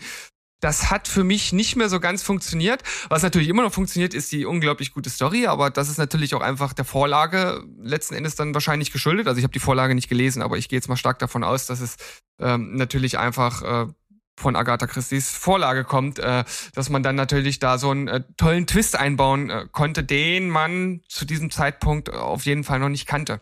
Mhm. Ich habe jetzt das Remake geguckt von 2017, ähm, gedreht von unserem Herzallerliebsten, wie wir ihn nennen, Kenneth Branagh. Mhm. Kenneth Branagh, Bra Bra Bra Branagh, Brenner, Brenner, Brenner. ich weiß Kenneth Brenner. Einfach nur Mhm. Brenner. So, äh, mit, mit, stummen GH. ähm, ja, und als er diesen Film gepitcht hat, da wurde er sicherlich gefragt, wie viele Superstars er haben will, und er hat ja gesagt. Mhm. Denn äh, Johnny Depp ist dabei, Michelle Pfeiffer, Daisy Ridley, Penelope Cruz, Judy Dench, Willem Dafoe, Oh. Olivia Coleman. Also es ist, mir war das gar nicht so bewusst, als ich den Film äh, gestartet habe und dachte immer so, was? Der ist auch noch dabei und die und sie auch noch und was? Und Mhm. also es war schon äh, war schon auf jeden Fall so ein kleines Aha-Erlebnis. Ähm, ja, also der Film versucht ein bisschen was anders zu machen als das Original. Es gibt also einmal diese, wie ich finde, relativ überflüssige Exposition am Anfang, wo Mhm. irgendwie noch ähm, so, so, so, ein, so ein, ein kleiner Mini-Fall sozusagen von Ja, ja. Poirot äh, gezeigt wird und wo irgendwie schon mal so ein bisschen Character Building gemacht wird und dann sozusagen, sozusagen das Reveal hinten raus ist halt nicht äh, im Zug, sondern dann draußen. Da hat man wahrscheinlich gedacht, okay, wie können wir es jetzt irgendwie noch anders machen? Aber letzten Endes ist es halt natürlich trotzdem die gleiche Story. Ähm, ist natürlich mehr an unsere Sehgewohnheiten angepasst und funktioniert dementsprechend ein bisschen besser, aber manchmal fand ich auch, dass der Film so, so ganz leicht drüber war. Also soll er ja auch sein, also gerade Hercule Po- Poirot, der Detektiv, gespielt von äh, Kenneth Branagh, der äh, der soll ja auch so ein bisschen exzentrisch und besonders sein. Und das macht er auch ganz gut, aber es gibt so andere Stellen im Film, wo ich so dachte, ah, so ganz homogen wirkt es dann doch nicht. Ähm, aber das sind so kleine äh, Dinge, die ich jetzt kritisiere. Insgesamt fand ich, dass das trotzdem ein ordentliches Remake ist. Ähm, für mich persönlich sind beide Filme ähnlich gut mit eigenen Stärken, die sowohl das Original als auch dieser Film halt hat. Also schaut ihn oder lasst sein. Äh, ich mochte den auch sehr gerne. Ich habe den auch zweimal schon, glaube ich, geguckt. Ähm, Die, die Riege derer, die da mitmachen, ist wirklich der Hammer. Ähm, äh, auch Daisy, ich bin Star Wars Girl Riley, äh, Ridley ist ja dabei. Ähm, ich habe damals auch Schnappatmung gekriegt. Äh, So, ich mochte das Original. Ich mag das Original auch immer noch. Das hat einfach einen ganz anderen Charme. Das ist ein Ja. anderer Film aus einer anderen Zeit. Und ich würde auch, man darf den hier nicht vergleichen. Jetzt macht sein, äh, ja, also sein Büro ist anders, äh, weil der läuft ja auch. Und äh, das, das, das würde der Original ja nie tun. Das bringt ja alles durcheinander. Die Klamotten sind dann zerzaust, die Haare wehen, äh, solche Sachen. Und er ist quasi auch so ein bisschen so ein Action-Detektiv. Und Mhm. äh, das ist das Original halt nicht, auch in den Büchern nicht. Aber ich finde, wie er das in dem gemacht hat, dass er das auf eine Neuzeit gebracht hat, tippi tippi tadellos. Ähm, Ist das denn jetzt dein Start für die Reihe, so dass du uns als nächstes dann äh, Tod auf dem Nil präsentierst? Also den werde ich mir auf jeden Fall auch anschauen, obwohl Mhm. äh, ich äh, jetzt schon Angst davor habe, Augenkrebs zu bekommen. Aber ähm, ich, ich werde es, äh, denke ich mal, machen, weil ich ja auch dieses Genre schon gerne mag. Also wer Ja. sich an meine äh, Review von Knives Out und äh, dann äh, dem Nachfolger Glass Onion erinnert, der, der weiß ja, dass ich für so Whodunit-Filme auch schon ein kleines Fable habe. Deshalb wird das auch kommen, ja. Ja, der ist ja auch sehr zwiegespalten aufgenommen worden, der Film. Ähm, bei, bei Mord am, auf dem Orient Express reden wir von 50 Millionen Einsatz zu 300, fast 360 Millionen Umsatz. Mhm. Das ist schon, ne? Und bei Death on the Nile, obwohl man es leider, also man sieht es, sind da 90 Millionen drinne, die sind nur nicht gut ausgegeben worden. Mhm. Äh, und er hat nur noch 140 eingespielt. Ähm, Das das nächste. Sequel kommt ja dieses Jahr. Das heißt, wenn du dieses Jahr, ne, dann kannst du quasi im September wahrscheinlich schon, September vielleicht bei uns dann ähm, zu, zu Weihnachten, kannst du wahrscheinlich die Trilogie abschließen. Da kommt ja dann äh, äh, A Haunting in Venice, also die dritte Verfilmung, ähm, wieder von Kenneth Branagh. Äh, mit wieder illustren Gästen, wenn auch nicht mehr ganz so vielen. Also, Mhm. aber eine Michelle Joe ist dabei. Und eine Oh, Tina okay. Fey, die mag ich auch ganz gerne. Oh, okay, also das ja, könnte ja cool. auch noch was werden. Ähm, ich mag die Art Filme auch. Ich, ich mag die sehr gerne. Mm, Deswegen habe ich mich ja auch so geärgert, dass zum Beispiel See How They Run nicht das Potenzial genutzt hat, was er hatte. Äh, Weil das ja in eine ähnliche Kerbe schlägt. Und ähm, im direkten Vergleich zu Mör Mord auf dem Ori- Orient Express muss See How They Run sich halt eben warm anziehen. Im direkten Vergleich zu Tod auf dem Nil überhaupt nicht, muss, da müssen die Klamotten alle runter. Also insofern bin ich gespannt, was du da sagst. Ich werde euch auf dem Laufenden halten, wenn es soweit ist. Ja, Du hast jetzt was dabei, äh, da, Mhm. da habe ich immer mal sozusagen die Hauptdarstellerin auf den Thumbnails und Postern gesehen und habe mich immer gefragt, was ist das? Mhm. Äh, Es sieht komisch aus, aber es Mhm. spricht mich an irgendwie. Ich, äh, und, Mhm. äh, äh, und ich wusste aber, ich weiß immer noch nicht so wirklich, worum es geht. Klär mich auf. Ja, ich habe, vielleicht damit ihr es nicht müsst oder erst recht tut, mir angesehen Cleo, eine Mhm. deutsche Action-Thriller-Serie, die es auf Netflix gibt. Die gibt's ja schon seit August äh, letzten Jahres da. So lang hat's also bei mir auch gedauert. Ähm, ich mag Jella Hase. Mhm. Also ich mag, wenn die Schauspieler, ich, ich finde, die, die ist charmant, die macht das toll und ich konnte, ich habe ja auch Fuck You Goethe mal gesehen und ich konnte ihr da was abgewinnen, aber spätestens äh, nachdem ich sie gesehen habe, eben auch in der ein oder anderen äh, ernsten Verfilmung, habe ich gesagt, ich, ich, ich guck mal. Also wer bin ich, dass ich ihr nicht zugestehe, dass sie vielleicht einen Seriencharakter spielen kann. Ähm, die Idee von Cleo ist, dass Cleo Straub eine ehemalige Auftragsmörderin der Deutschen Demokratischen Republik ist. Sie, wir sehen sie halt, das ist sehr cool geschnitten, das ist alles in diesem 80er Jahre Look, das ist alles so ein bisschen auch ihr Charakter, aber wirklich nur ganz leicht angelehnt an Killing Eve, an, an, an die Killerin da. Das heißt, wir sehen hier eine charmante junge Frau, äh, die durchaus mit Witz an ihre mörderische Arbeit geht. Und nachdem sie einen Einsatz äh, ähm, hinter sich gebracht hat, wird sie halt von der Regierung, für die sie immer gearbeitet hat, quasi zu Unrecht verhaftet und wird dann ins Gefängnis gesteckt. Und im Gefängnis verliert sie dann ein Kind, das sie gerade äh, in sich trägt. Also sie war schwanger, als sie in Gefängnis gegangen ist. Und eine Rachegeschichte beginnt. Ähm, sie kommt aus dem Gefängnis raus und sie geht dann der Sache auf den Grund, warum ist sie zu Unrecht überhaupt verhaftet und dann verurteilt worden und warum haben Leute, die immer auf ihrer Seite standen, plötzlich äh, gegen sie ausgesagt. Und das ist eine wilde Fahrt, das kann ich dir sagen. Also es sind acht Folgen, die sind immer so 48, 45, sagen wir mal 45 Minuten lang mit so ein bisschen äh, Vorspann, Abspann. Ähm, die ist äh, knallebunt. Das ist wirklich abgefahren bunt.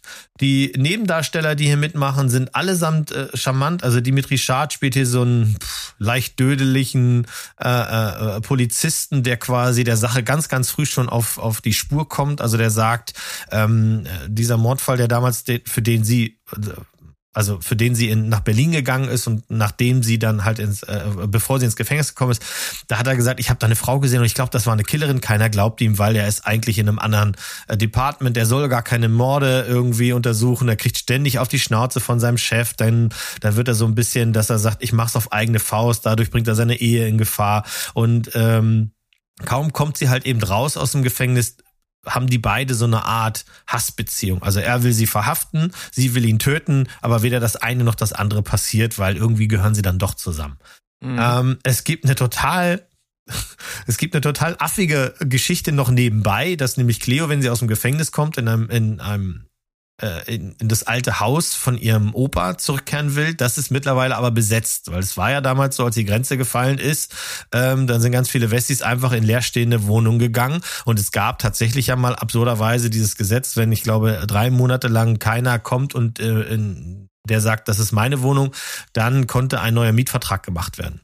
Also findet Mhm. Cleo in der Bude ihres Opas einen ziemlich durchgeknallten jungen Mann vor, der sagt, ich bin äh, hierher gekommen, weil ich den Techno in die Welt bringen muss, denn nur der Techno wird uns vom Übel der Welt befreien. Also ist ein bisschen spleenig, der Kollege, auch gerne ein bisschen druff, der dann halt so ein bisschen ihr Sidekick wird, aber nur am Anfang, weil er gibt ihr halt, äh, sie kann bei ihm wohnen und ähm, er will nichts von ihr und über die Serie hinweg hat er noch so ein, zwei Auftritte und ein phäno- phänomenales äh, ähm, Finale, der, der junge Mann.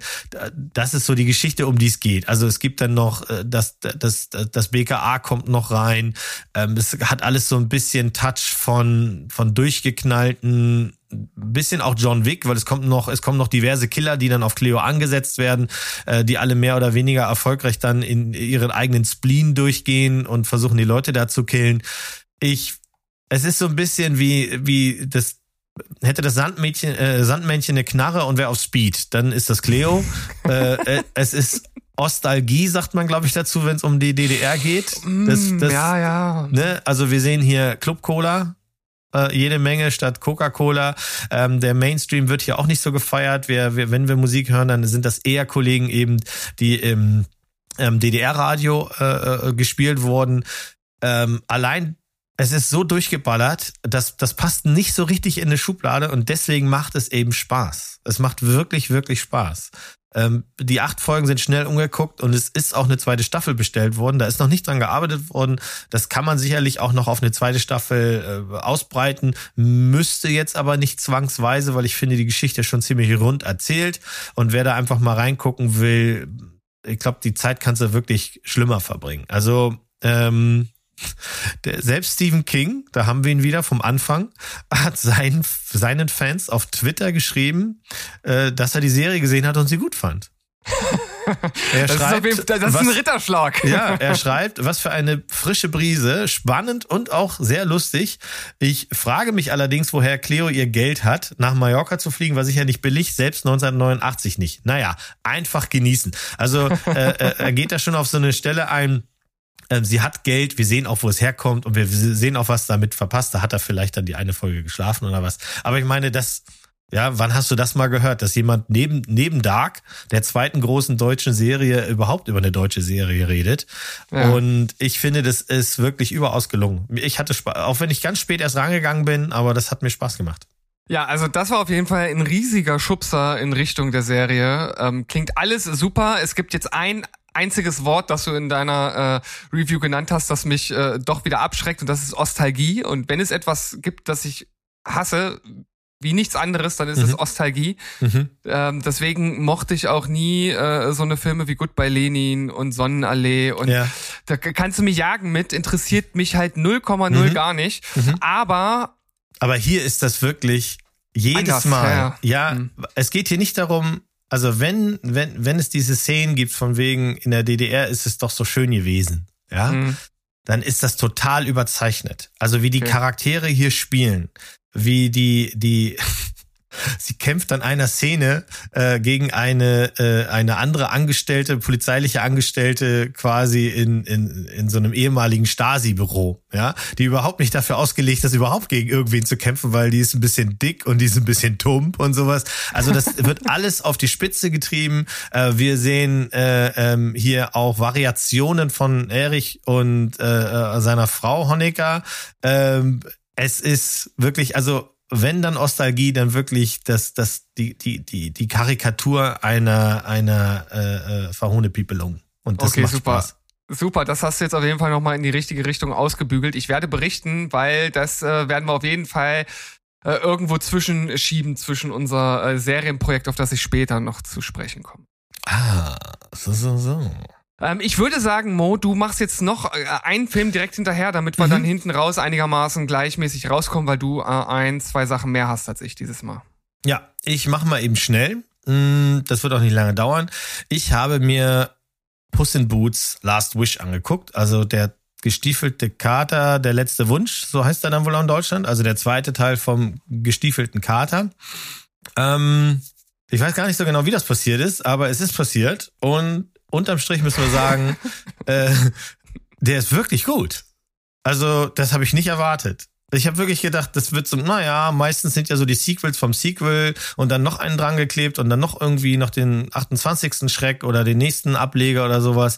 Das ist hier aber alles nicht so, weil der Charakter äh, Puss in Boots ist halt irgendwie sowieso schon schräg. Ge gesprochen natürlich wieder von dem großartigen Antonio Banderas. Ähm, der ist halt so, dass er, er, er, er ist an seinem letzten Leben angekommen. Ne? Man sagt ja, Katzen haben, ich glaube, neun Leben. Und ein Arzt sagt ihm halt, Alter, das nächste Mal ist Feierabend. Und er sagt, das kann doch gar nicht sein. Und dann geht er halt so im, äh, im, im, so im Nachgang, in so einem Flashback all seine Leben durch, wie er sie verplempert hat, zum Teil halt eben auch wegen blöder Wetten, die er so eingegangen ist und wie er da gestorben ist. Und er sagt, oh scheiße, das ist wirklich das Letzte. Und dann fängt er plötzlich an zu, zu grübeln. Was mache ich denn jetzt? Wie stelle ich denn jetzt sicher, dass, dass mir nichts passiert? Ähm, das führt dann dazu, dass er zum Beispiel in einem, in einem Haus landet von einer Frau, die ungefähr so 60 Katzen hat, die bei ihr alle äh, eigentlich das letzte Leben leben sollen, die also da äh, täglich gefüttert werden. Unter diesen Katzen gibt's dann einen kleinen, sehr nervigen Hund, den er kennenlernt. Und eigentlich will er dann da bleiben, um zu sterben, kriegt dann aber raus, dass es eine Möglichkeit gibt, einen letzten Wunsch zu äußern, wenn man an einer richtigen Stelle die richtigen Dinge tut. Ich will ja gar nicht so viel verraten. Und seine Idee ist dann halt eben, er macht sich auf dem Weg, in äh, diesen letzten Wunsch zu äußern und würde sich dann alle seine Leben zurückwünschen. Ähm, wir haben dann dabei natürlich wieder Salma Hayek als äh, Kitty Softpass, sein, sein, sein Love Interest. Wir haben eben diesen nervigen Hund Perito, äh, gesprochen von Harvey äh, Guillen, auch sehr witzig. Wir haben Florence Pew, Pew, Pew, Pew als ähm, Goldilocks. Ich weiß gar nicht, das Märchen von Goldilocks und den drei Bären, gibt's da eine deutsche Variante zu? Ähm, ich glaube schon. Ja, also ich, ich bin ich guck im mal Märchen- nach, während du weiterredest. Ich bin im Märchen nicht so gut. Auf jeden Fall ist das so, dass in dieser Variante äh, äh, Goldilocks äh, mit den drei Bären rumläuft. Mama Bär ist Olivia Coleman und Papa Bär, Bär ist Ray Winston.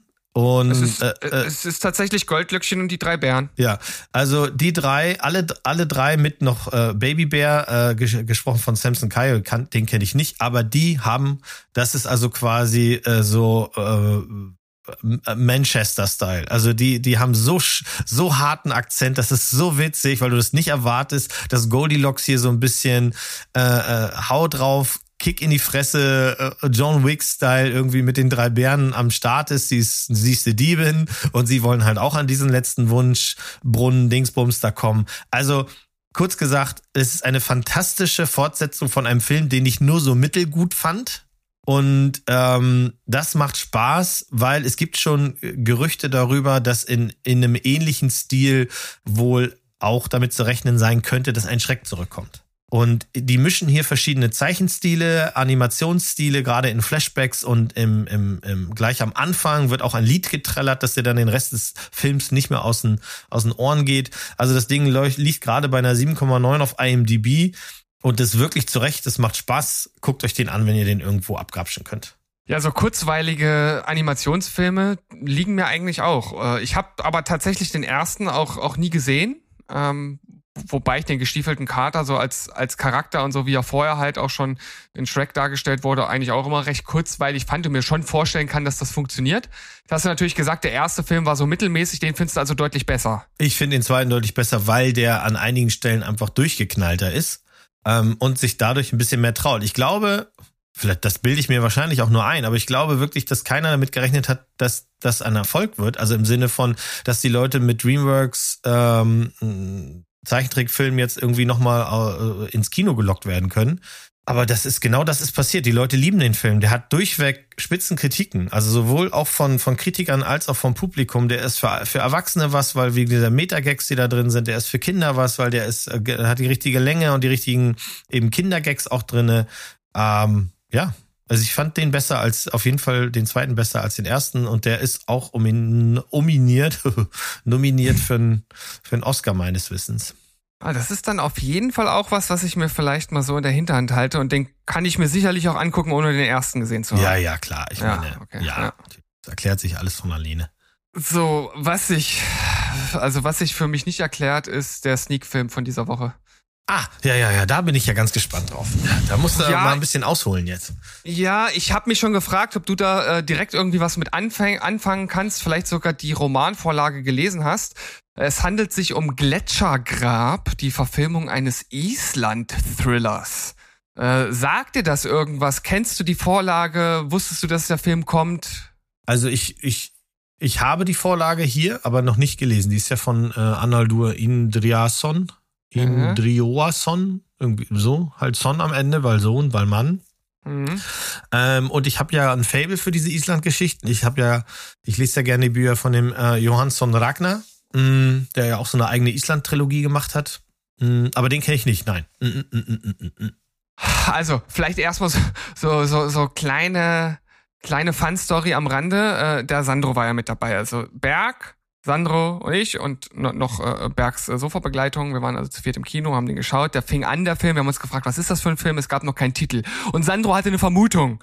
Und die Vermutung war falsch. Und damit hat er uns auf eine völlig falsche Fährte gelockt, weil er dachte, dass das wäre halt irgend so ein Zombie-Film, ähm, der halt äh, genauso brutal und, und, und, und widerlich sein soll wie The Sadness. Und ich habe die ganze Zeit gewartet, dass dieser Twist in dem Film noch kommt.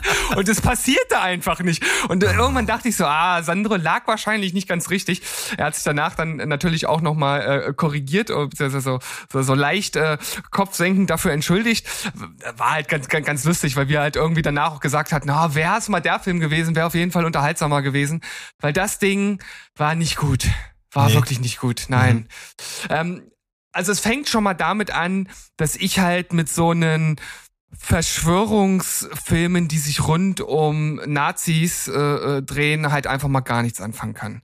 Also es geht darum, dass zum Ende des Zweiten Weltkrieges ein äh, deutsches Nazi-Flugzeug über Island abgestürzt ist und das wird dann von dem Bruder der Hauptprotagonistin gefunden, dort irgendwo in diesem Gletschereis. Mit äh, zwei Kumpels ist er da unterwegs.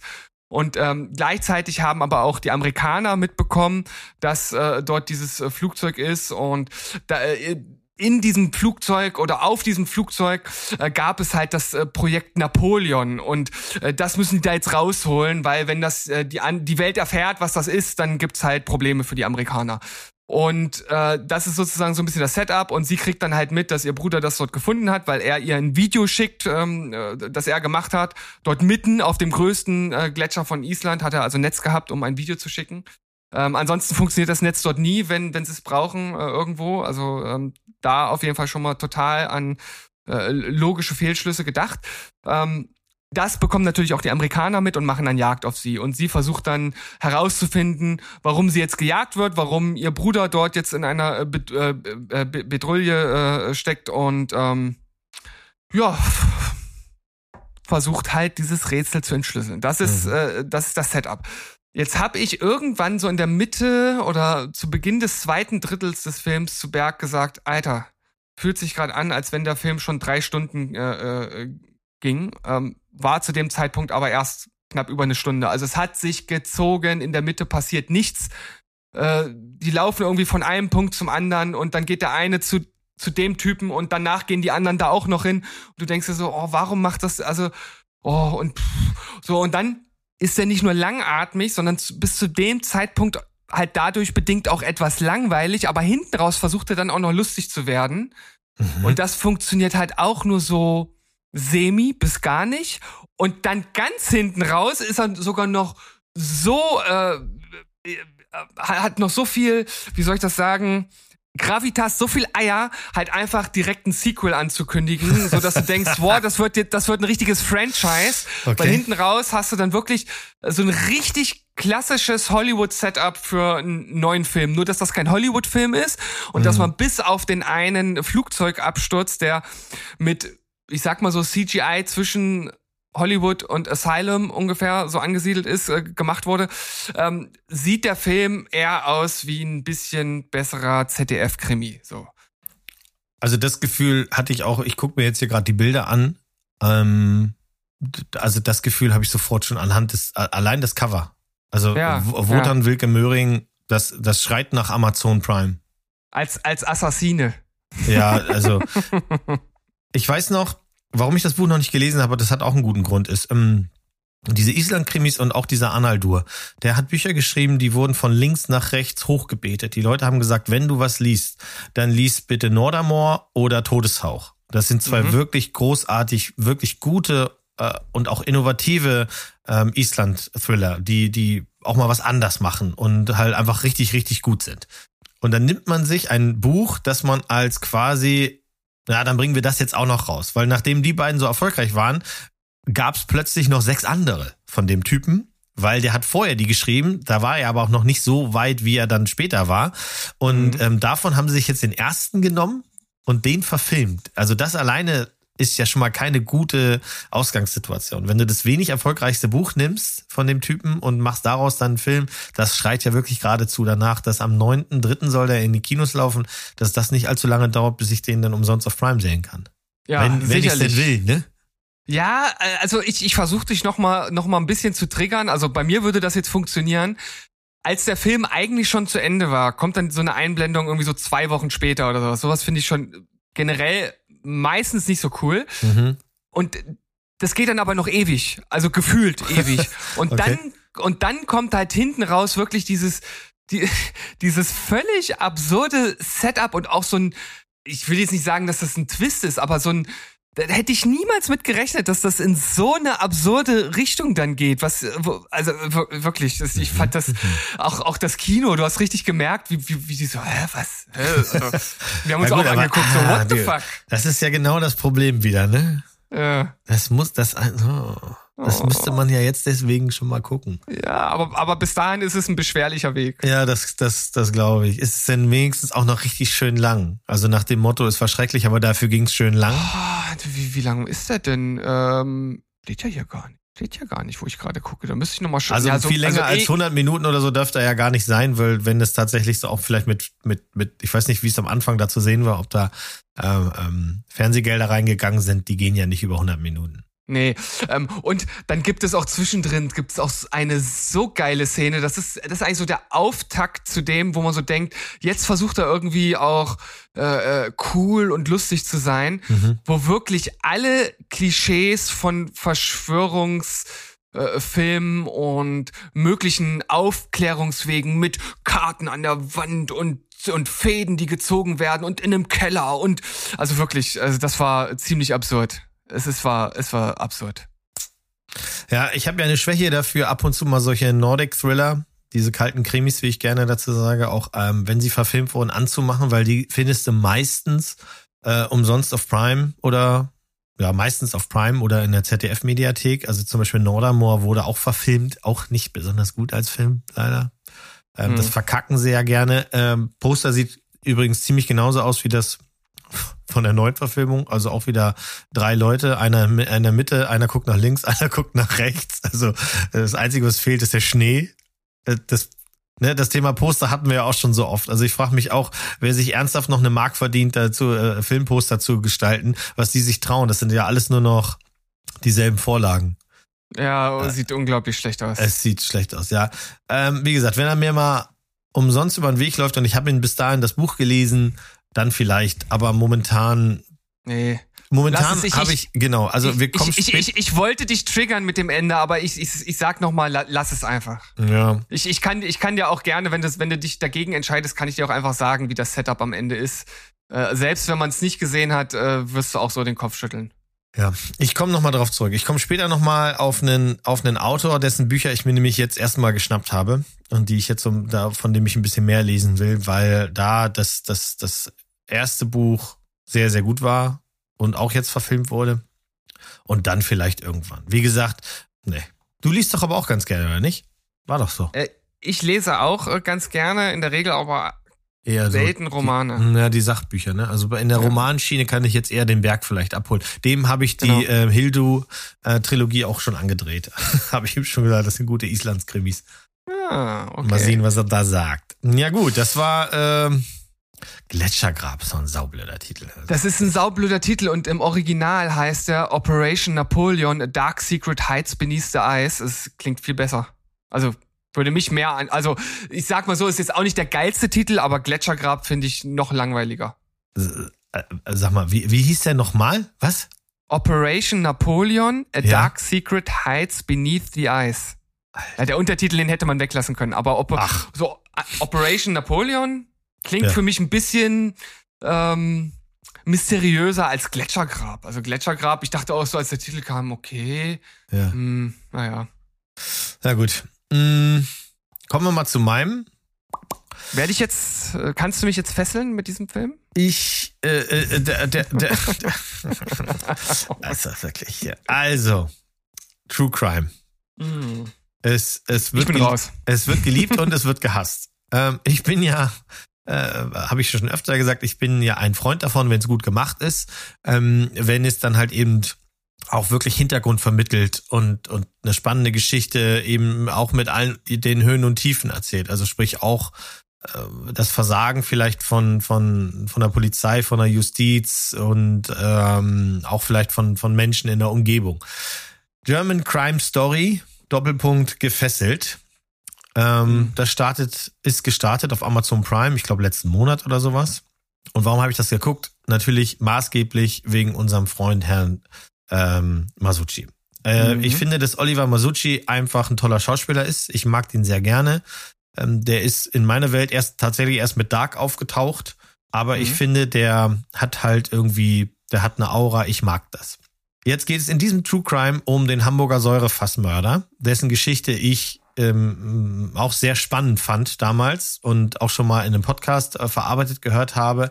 Und falls euch das gar nicht sagt, der Hamburger Säurefassmörder Lutz Reinström, Reinstrom, ähm, hat äh, tatsächlich all diese Taten, die wir jetzt in der German Crime Story gefesselt sehen können, äh, äh, ähm, tatsächlich getan, hat also mehrere Frauen äh, getötet. Und das erste, woran ich mich gleich gewöhnen musste, ist, der heißt im Film anders. Warum ist das so? Weil man hat halt eben von Dama gelernt, da haben sich ja ganz viele äh, äh, beschwert, dass man gar nicht mit den Hinterbliebenen geredet hat. Man hat alle Namen eins zu eins übernommen, man hat die Taten eins zu eins im Detail erklärt und viele der Hinterbliebenen fanden das nicht korrekt. Die haben gesagt, das finden wir nicht gut. Wir wurden nicht mal gefragt, ob man den Namen, Klarnamen sehen soll. Hier haben sie es halt eben so gemacht, dass der äh, der, der, alle Namen sind geändert worden. Also der Täter heißt anders, die Opfer heißen anders, die Polizisten heißen anders, aber im Grunde, im Kern ist das dieselbe Geschichte, die natürlich für eine Serie ein bisschen aufgepumpt werden muss. Ähm, worum geht's? Es sind sechs Teile, die sind immer so, ich glaube auch so 50, 50 Minuten, 45 Minuten lang plus minus.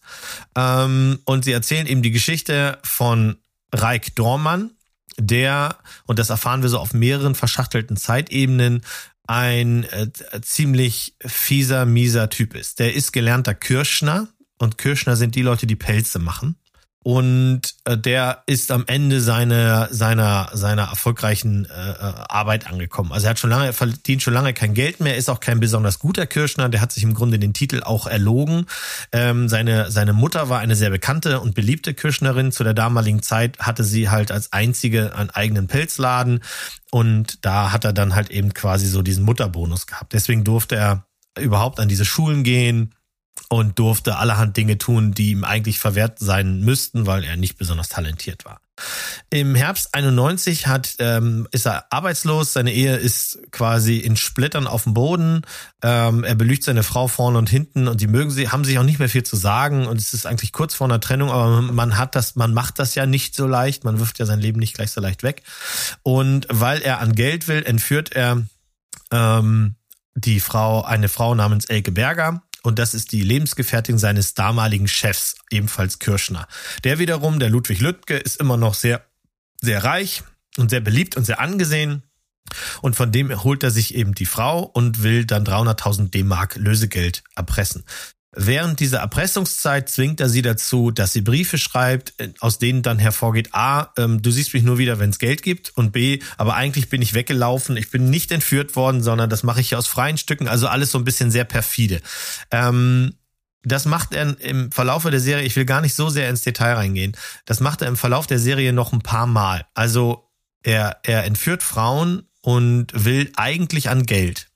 Was das Ganze dann aber so perfide macht, ist halt eben, er foltert diese Frauen super brutal. Also er hat ein ganz, ganz großes Fable für alles, was mit S&M zu tun hat. Ähm, er hat in seinem Kopf malt er sich aus, dass die Frauen das wollen und mögen. Und so wird es in dieser Serie auch dargestellt. Also gerade beim ersten Opfer ist das so, dass du dich als Zuschauer fragst, was genau wird mir denn hier gerade gezeigt? Also auf der einen Seite sehe ich eine Frau, die verängstigt in einen Keller gelassen wird und dann lässt sie sich aber quasi erotisierend an die Wand ketten. Und von da ab halt eben schlagen, äh, prügeln und viel, viel, viel, viel Schlimmeres. Bis hin zum, äh, äh dass sie getötet wird und ähm, wir halt gleich in der ersten Folge, innerhalb der ersten Viertelstunde, sehen wir einen zersägten Körper äh, äh, aus seinem Haus in Plastiktüten rausschafft. Ähm, das ist auch etwas, was gerade in der Kritik ziemlich aufstößt, dass es schwer zu unterscheiden ist am Anfang zwischen seiner Fantasie, der Realität, in der die Frauen natürlich alle Angst haben, Todesangst haben, ähm, und auf der nächsten Ebene wir eben sehen, wie die Polizei ihnen nach und nach auf die Schliche kommen wird.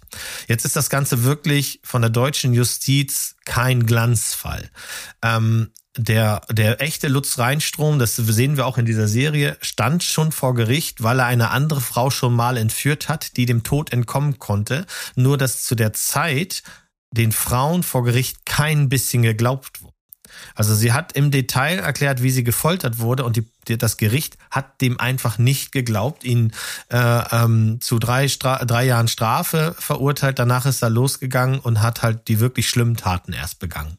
Also es ist gleichzeitig also eine Geschichte, die uns sagt, die Frauen wurden, wurden nicht nur gefoltert, sondern dann wurde ihnen auch kein Glauben geschenkt.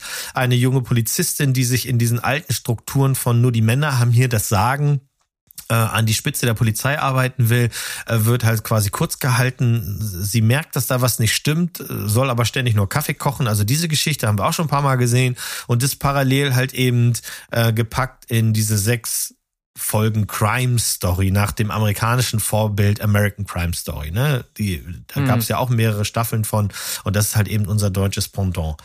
Mm, ich muss jetzt sagen, die Serie war gut wie schlecht.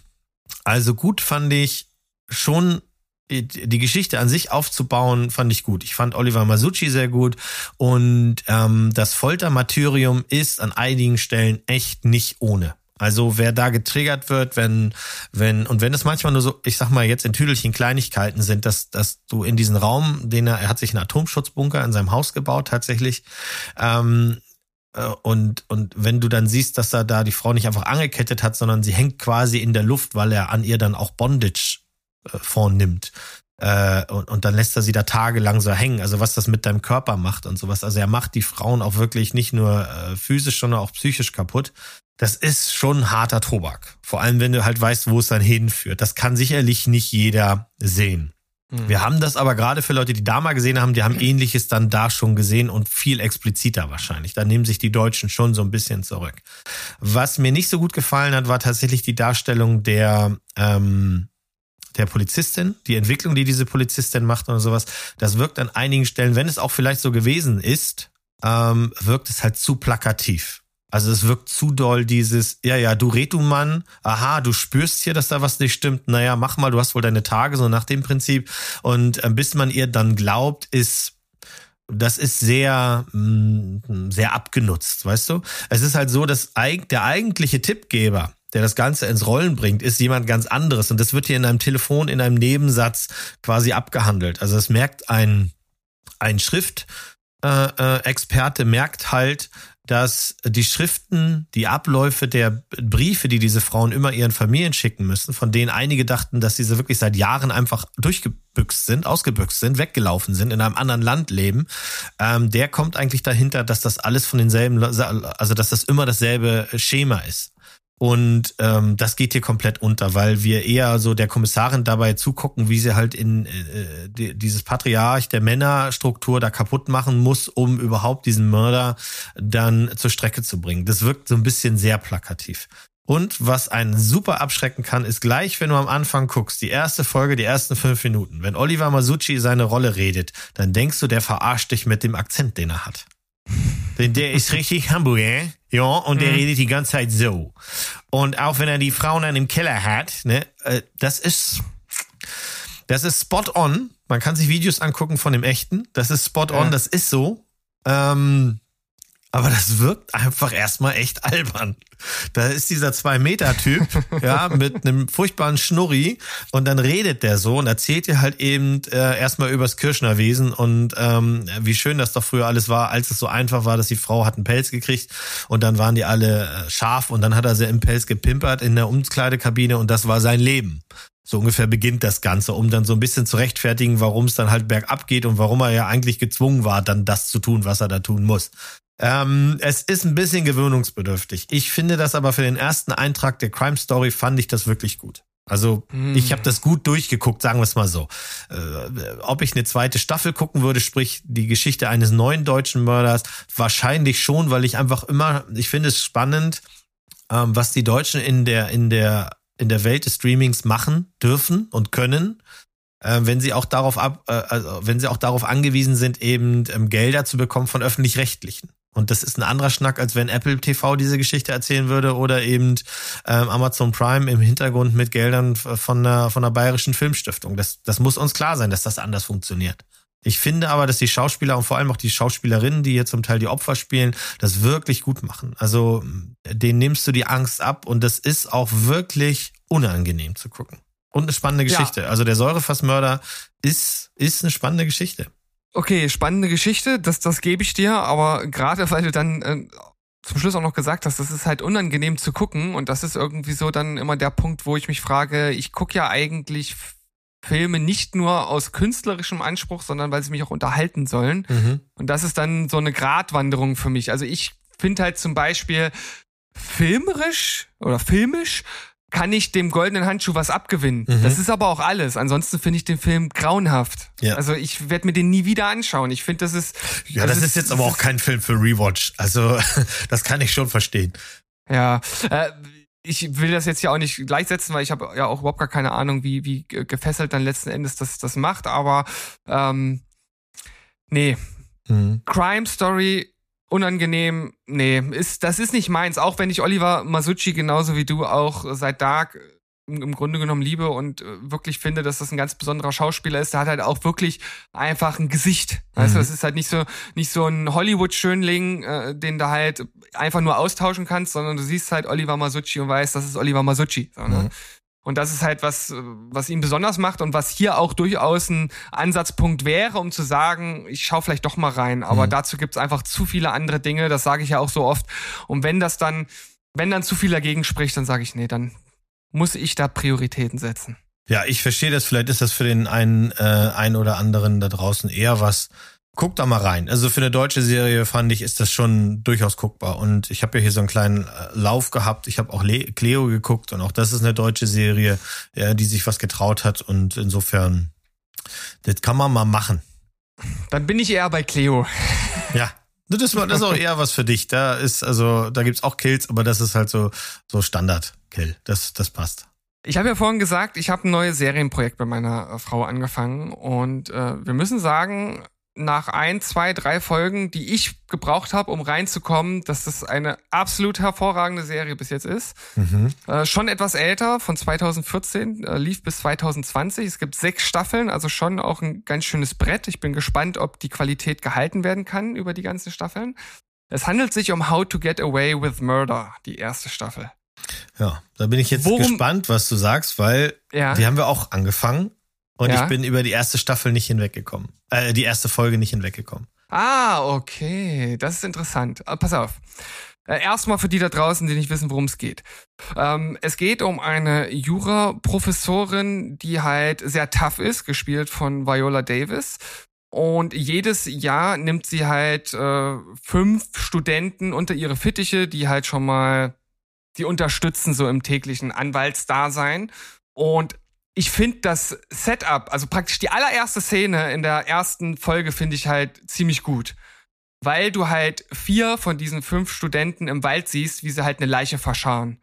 Und du dich natürlich unweigerlich fragst, wenn du dann später mitbekommst, dass das die Studenten sind, die äh, sie dann halt begleitet, ähm, wie konnte es so weit kommen, ne, dass die dann da halt äh, eine Leiche verscharren? Da hat man auch schon mal so den ersten Hinweis, ne, How to get away with murder, ja.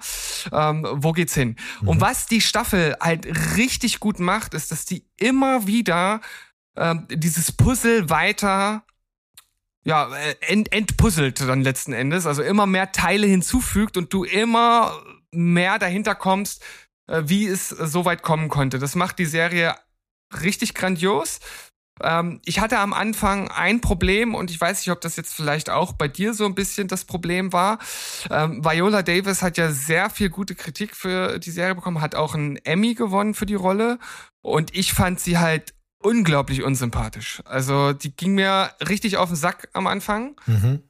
Ähm, aber da ist es ganz wichtig, man muss ein paar Folgen durchhalten, weil sich halt nach und nach ihr Charakter halt entfaltet und man mehr über sie lernt und auch mehr aus der Vergangenheit, wie sie tickt. Und sie Mhm. ist ein sehr, sehr vielschichtiger Charakter und das macht die erste Staffel wirklich äh, richtig, richtig gut. Ich finde auch die Schauspieler, äh, die, die Studenten und dann auch die beiden festen Assistenten, die ähm, Viola Davis da unter ihr in ihrer Kanzlei äh, beschäftigt. Das sind äh, wirklich äh, richtig coole Rollen. Ähm, die brauchen aber ein bisschen, äh, um zu wirken. Also am Anfang denkt man so, ne, ich habe es ja gerade angesprochen, so Hollywood-Schönlinge, die Mhm. nicht so viel bringen, aber es ist eigentlich schon relativ gut bis sehr gut gecastet. Und also es ist halt auch ein richtig guter Twist hinten raus äh, von der ersten Staffel. Also die letzte Folge der ersten Staffel ist richtig gut. Da passiert richtig viel. Und du denkst schon, du hast in der Folge halt viel um die Ohren äh, gehauen bekommen und dann kommt halt dieser Twist hinten raus, wo du sagst, okay, geil, damit habe ich gar nicht gerechnet. Und das ist halt das, was ich bei so einer Serie halt haben will. Mhm. Und wir haben jetzt die erste Folge der zweiten Staffel geguckt. Und da ist praktisch der Cliffhanger der ersten Folge der zweiten Staffel ist genauso geil wie dieses Setup von der ersten Folge, dass du halt siehst, so zwei Monate später. Wie gesagt, normalerweise finde ich sowas meistens nicht so geil, aber hier funktioniert das total, weil da, da halt auch wieder was passiert, wo du so denkst, ja, scheiß die Wand an, wie kann es denn dazu kommen? Und jetzt werden die wahrscheinlich wieder Stück für Stück das Puzzle entfalten, wie es zu äh, diesem Zwischenfall kommen kann. Und das finde ich wirklich richtig, richtig gut. Es ist keine reine Case of the Week Serie, das muss ich dazu sagen. Es gibt immer mal wieder Fälle, die eingestreut werden. Es gibt auch gerade so äh, in der ersten Hälfte, im ersten Drittel Folgen, die sich hauptsächlich um den Fall der Woche drehen, aber das nimmt hinten raus immer mehr ab und generell ist das Verhältnis oft so 50-50 und dann ist es aber auch mal 30-70 und hinten raus geht's dann wirklich nur noch um den eigentlichen Hauptfall, ne, dem, der ja direkt schon zu Beginn eingeführt wird. Also mir hat das unglaublich viel Spaß gemacht. Meine Frau fand es auch ziemlich unterhaltsam und das werden wir auf jeden Fall weiterschauen. Das ist ja eine Ansage, ne? 90, sechs Staffeln, 90 Folgen im Ganzen. Beantworte mir Ja. mal Folgendes. Ja. Ähm, ich, wir wir haben die erste angefangen und äh, glaube auch zu Ende geguckt. Ich, ich bin nicht ganz sicher, ehrlich gesagt. Ja. Das ist halt manchmal eher so ein, weißt du ja, so ein Ding von entweder hookt's dich oder nicht. Ich Ja. hatte Viola Davis vorher gesehen in ähm, The Woman King. Und Viola Davis hat halt so einen Look, äh, den mag man oder mag man nicht. Und ähm, ich hatte, äh, also mein Problem war, ich dachte von, von Minute neun an, das ist House. Das ist ja Dr. House. Ähm, der allwissende Dude, der sich mit kleinen äh, möchte gern äh, äh, in dem Fall dann ja irgendwie wohl Anwälten rumschlägt und irgendwelche Fälle nachgeht. Und da hatte ich dann einfach keinen Bock drauf. Also Hm. ähm, so deswegen ist meine eigentliche Hauptfrage folgendes. Wenn wir 15 Folgen in einer Staffel haben, dann sind das ja Mhm. fast 15 Stunden meines Lebens. Und in diesen 15 Stunden möchte ich eigentlich, dass das Pacing so ist, dass diese, dass das die ganze Zeit spannend ist. Was ich nicht will, ist ständig Leuten dabei zugucken, wie sie Kaffee trinken und über Gefühle reden oder sich Liebeleien bilden oder so ein Shit. Weil das, ich habe die Angst, dass sowas da drin vorkommt und einen großen Teil einnimmt, weil Shonda Rhimes, die das Ganze ja entwickelt hat, ist immerhin auch die Schöpferin von so Schrott wie Grey's Anatomy, Private Practice, Scandal, äh, äh, Inventing Anna, Bridgerton, sowas halt. Mm, wobei ich Inventing Anna noch gar nicht gesehen habe, aber der Berg war ja jetzt nicht so ein richtiger Fan.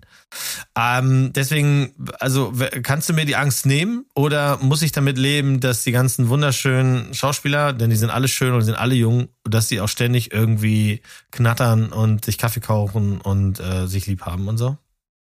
Gibt es auch, aber fiel mir nicht unangenehm auf und nimmt auch nicht den Großteil ein. Also du hast halt diese fünf Studenten und äh, da hat halt jeder auch seine Side Story und die wird auch immer mal wieder eingebettet, aber das ist definitiv kein Grey's Anatomy. Also es geht schon um den Hauptfall, es geht auch um die anderen Fälle, die kommen. Es ist halt schon äh, sehr viel ähm, ja, Anwaltszeug, wenn ich es jetzt mal so nennen möchte, dabei. Also es sind auch dann immer mal wieder Verhandlungen ähm, natürlich dabei und wie Leute rausgeholt werden und sowas will ich ja auch von einer Anwaltsserie irgendwo haben. Das war auch einer der Gründe für mich, warum ich äh, da halt mal reingeschaut habe.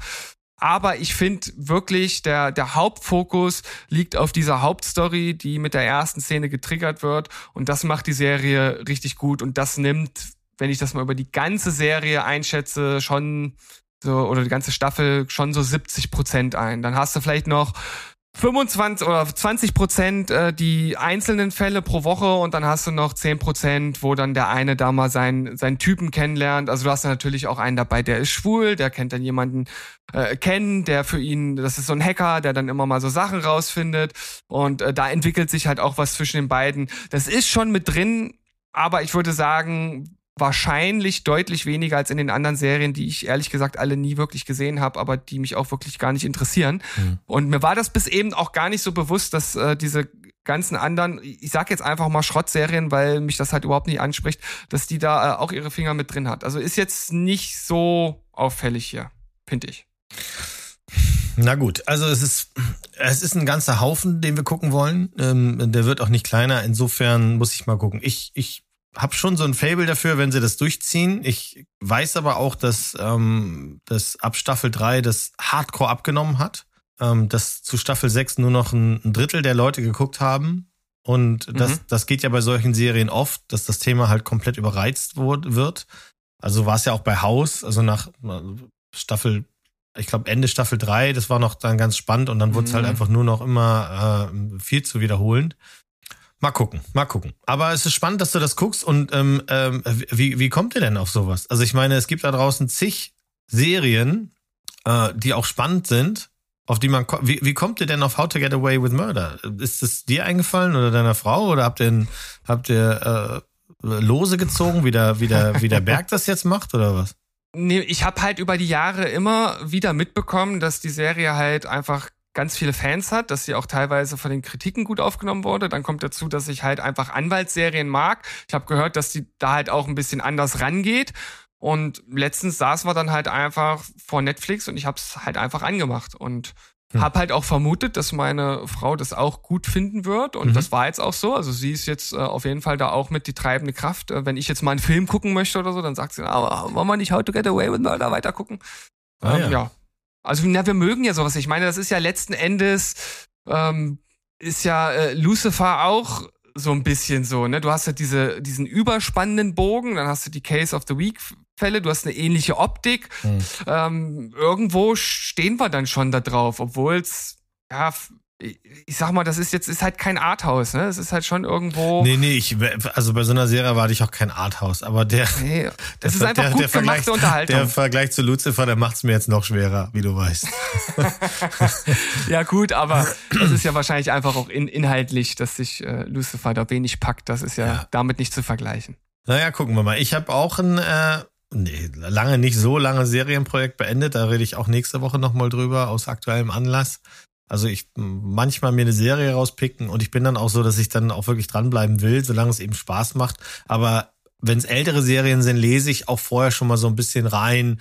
Ähm, es gibt halt Serien, da gibt's dann den Zu Zuwachs, da kommt ein neuer Schauspieler rein und dann heißt es plötzlich, diese Nebenbeigeschichte macht dies kaputt oder das kaputt oder das Geld ist weg oder der Hauptschreiber ist weggegangen. So, bei sowas gucke ich dann schon nochmal. Ich finde, wenn eine Serie sich insofern treu bleibt, dass die ganzen Leute dabei bleiben und dieselben Schreiber im Hintergrund sind und die liefern Qualität ab, dann ist das bestimmt ganz gut. Aber eine Serie zu finden, die nach Jahren immer noch steht und hat so viele Folgen, ja, spannend. Also 90 Folgen für euch beide, das ist ja ein Projekt, da, da, da werden wir die nächsten zwei Jahre von hören. Och, na gut, wir haben die erste Staffel schon durch und die haben wir jetzt auch relativ schnell äh, geschaut Mal gucken. Also wir werden ja Filme jetzt immer mal wieder mit mit einbauen. Ja. Ja. ich ich habe ja auch so eine Art Lostopf jetzt. Ne? Das ist der, der der zweite Punkt, wo du dich letztens aufgeregt hast, wo ich die Regeln äh, anscheinend auch nicht äh, ganz genau äh, ausgeführt habe für dich.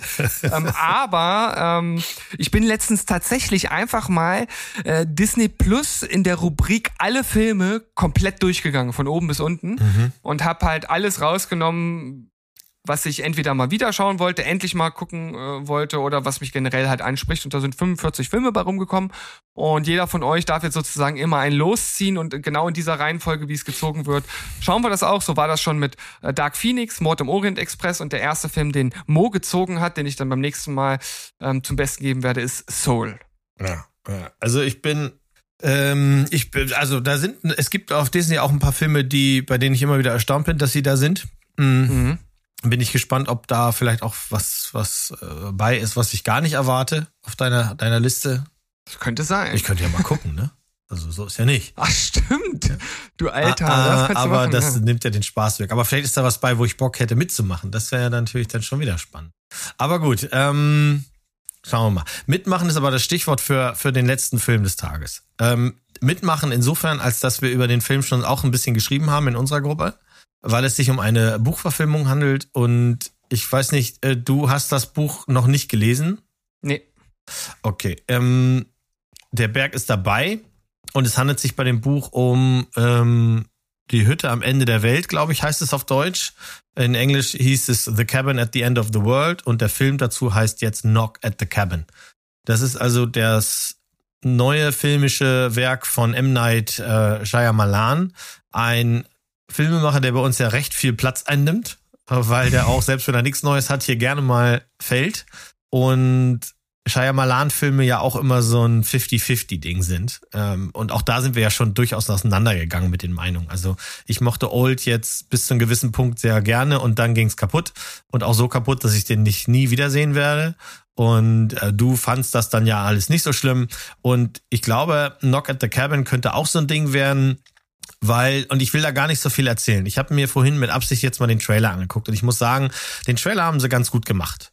Was mir besonders gefallen hat, ist, dass sie mit diesem Knock at the Cabin, also das Klopfen an die Tür, äh, da so gearbeitet haben, als Stilmittel, das auch so ein bisschen Angst machen soll.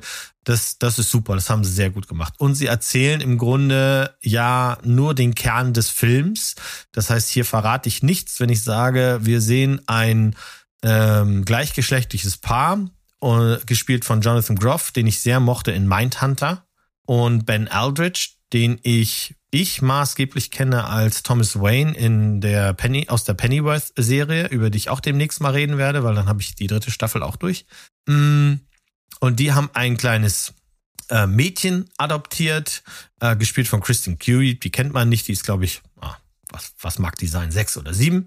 Und ähm, die machen ein bisschen Urlaub in einer Hütte äh, tief in den Wäldern von Pennsylvania. Und während das junge Mädchen draußen sitzt und Grillen fängt, weil sie ein kleines Experiment machen will, also sie fängt die weg, tut die in so ein Glas, wo so ein bisschen Äste und sowas sind, also tierrechtlich alles fein, ähm, taucht plötzlich Dave Batista auf, der also quasi wie ein Koloss aus dem Wald auf sie zugeht, sie ganz sanft anspricht und sich mit ihr unterhält. Und das ist ähm, an der Stelle schon so ein bisschen creepy, weil man so wie wir getriggert sind, erwartet, dass er jetzt quasi das kleine Mädchen hochhebt und den Kopf abreißt. Sowas in der Art, das passiert aber alles nicht, sondern er ist sehr, sehr lieb. Die, die, die befreunden sich quasi jetzt und dann sagt er halt, ähm, das kleine Mädchen hat so eine Narbe an der Lippe. Und dann sagt er halt, so wie du eine Narbe hast, wenn du in mich gucken könntest, dann würdest du die Narben auf meinem Herz sehen. Und dann fragt sie, warum ähm, ist denn dein Herz so kaputt? Also, ne, äh, warum ist dein, dein your, your heart broken? Er sagt, weil wegen der Dinge, die wir heute tun müssen. Und da die, die Musik, die sorgt dann schon dafür, dass du weißt, so ab jetzt wird's gruselig. Ähm, es tauchen dann noch drei weitere Charaktere auf, die mit waffenähnlichen Dingen auch aus dem Wald kommen. Das sind zum einen Abby Quinn, das ist eine Schauspielerin, die kennt man wenig. Man kennt eher äh, Nikki Amuka Bird. Ähm, ich kenne die vor allem aus Luther, aber die hat auch in vielen anderen Serien schon kleinere Rollen gespielt. Und eben Rupert Grint, den wir aus Harry Potter kennen, aber wir auch von äh, der M. Night Shyamalan Serie The Servant äh, kennen. diese drei tauchen halt eben auf, haben so waffenähnliche Geräte und sie sagen dann zu dem kleinen Mädchen, du musst jetzt reingehen zu deinen, deinen, deinen Vätern und denen sagen, sie müssen uns dringend reinlassen, denn wir müssen mit ihnen reden. Die Prämisse ist dann, dass sie ins Haus wollen, um den beiden zu sagen, sie sind auserwählt worden, die Welt zu retten, indem sie eine, ein großes Opfer bringen müssen.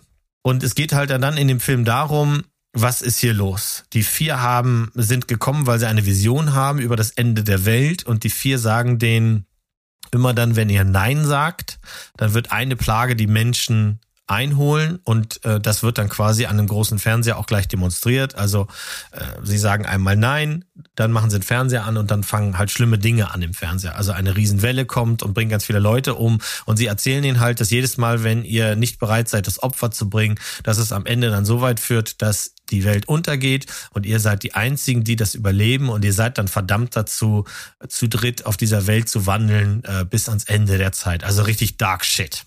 Und wir als Zuschauer müssen uns halt fragen, spinnen die?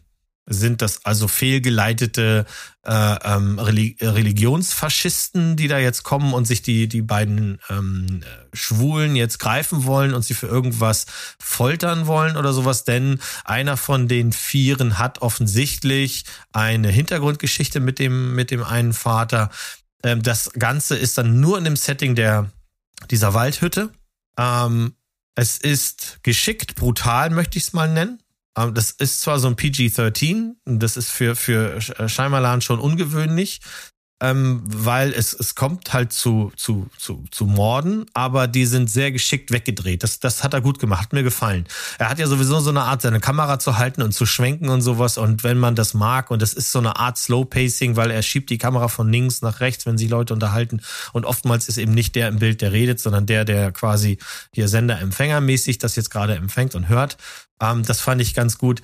Die Schauspieler machen, machen einen guten Job. Allen voran ist äh, äh Dave Bautista ist The Wucht. Also der spielt das so, so gut. Äh, wenn man das in Ansätzen gesehen hat bei Blade Runner äh, 2049, dann ist das hier die, die Weiterführung davon. Der spielt das gut. Das Einzige, was diesem Mann im Wege steht, ist tatsächlich seine Physis. Das ist so. Es ist schwer, ähm, hier nicht diesen riesen äh, Klopf, Fleischberg. diesen Fleischberg, diesen Wrestler, diesen diesen diesen Muskelprotz zu sehen. Es ist ähnlich wie wie wenn du wenn du The Rock dir anguckst oder oder äh, äh, vielleicht auch jetzt äh, unseren Freund den Peacemaker. Aber er hat eine also er, seinen Augen nimmst du ab, was der da sagt und er versucht halt diesen Wahnsinn, den er in diese Hütte bringt, wirklich so ruhig wie möglich rüberzubringen. Ähm, das Ganze hat noch mehrere Ebenen. Ich, wie gesagt, ich will nicht so viel darüber erzählen, denn ich denke, der Berg wird in Kürze dann auch nochmal drüber reden. Ähm, der möchte nur eben das Buch noch zu Ende lesen und das wäre dann auch mein einziger Kritikpunkt stand heute. Der ist aber nicht ganz klein.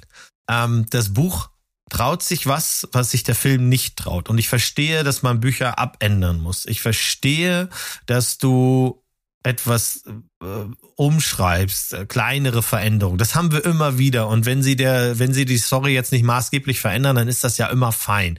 Ne, dann gibt man einem Charakter eine größere Rolle oder man verschmelzt zwei, drei Charaktere oder man ändert die Reihenfolge, in die, in, in der jemand auftritt, etc. oder sowas. Aber hier geht es um das maßgebliche Key-Element, was dieses Buch zu so einem sehr, sehr guten, düsteren ähm, Weltuntergangsbuch macht. Und das ist hier nicht mehr vorhanden. Und das fand hm. ich so schade schade, dass ich auch jetzt wieder sagen muss, trotz allem ist es bestenfalls okay.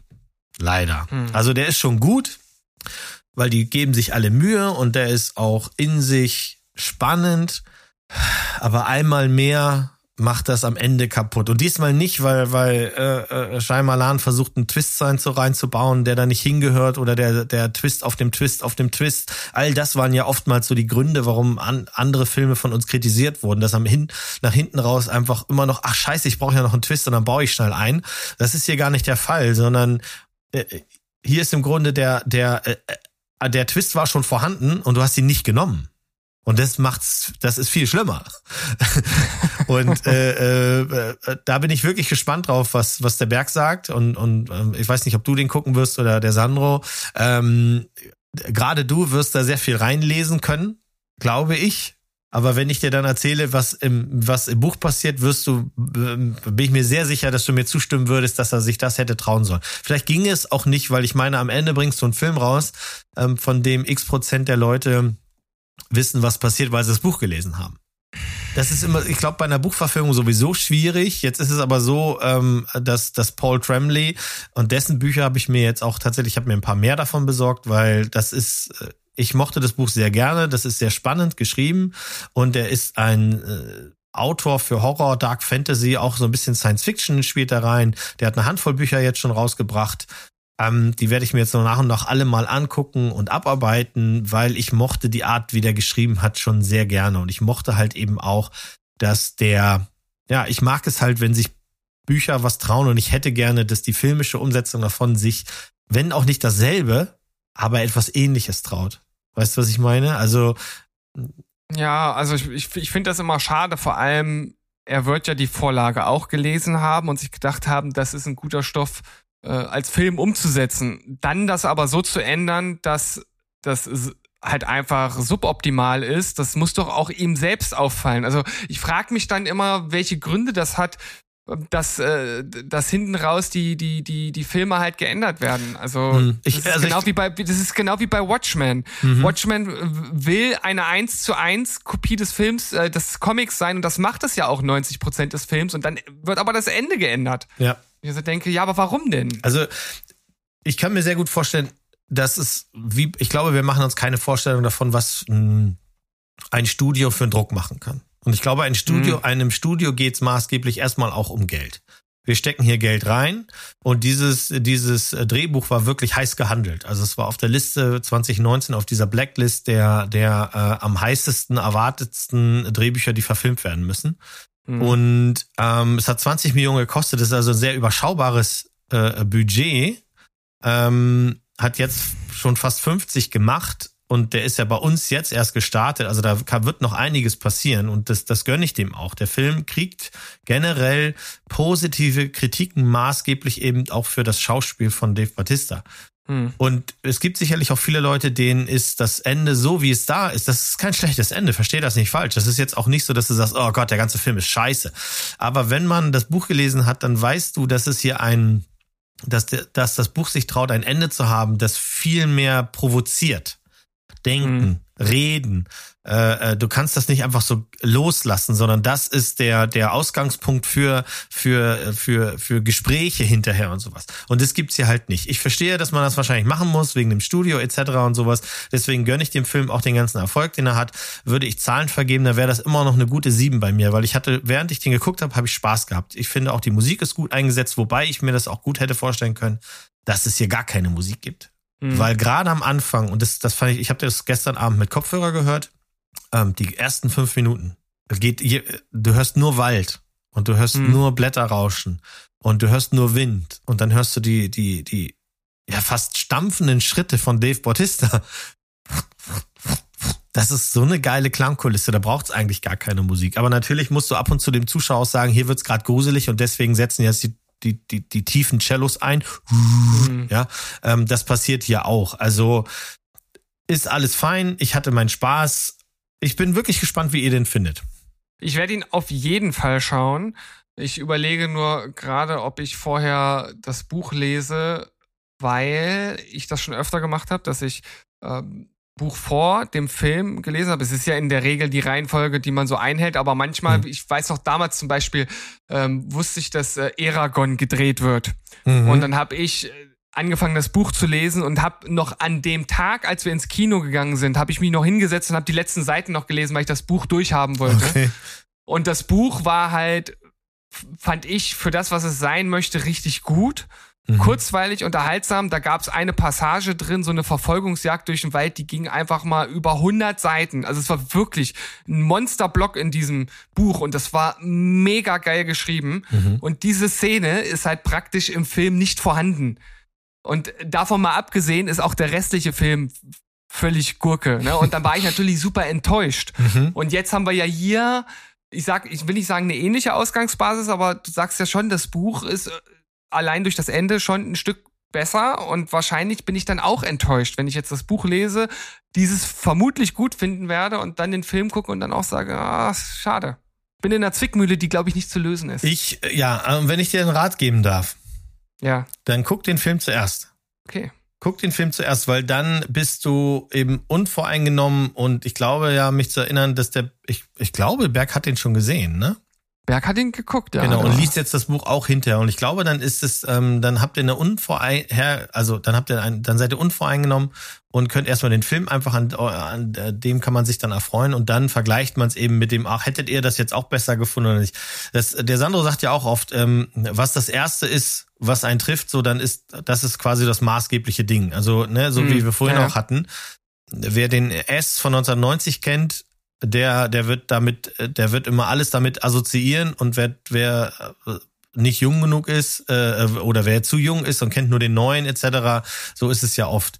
Ich fand, also für, für einen äh, Shyamalan-Film fand ich den sehr gut. Deutlich, deutlich besser als Old Mhm. weil das Szenario, wenn es auch nur die Hütte ist, ich habe jetzt auch eine Kritik gelesen, da sagt einer, ah, warum sind wir denn nie aus der Hütte rausgegangen? Warum erfahren wir denn nicht hier was von oder da was von oder wir sehen mal dies, weil weil weil es keinen Sinn macht. Also, du bist in der Hütte und es gibt Flashbacks, die dir die beiden Hauptcharaktere, also die beiden, äh, das, das, das Paar, ihre Entscheidung, das Kind zu äh, adoptieren etc. näher bringen.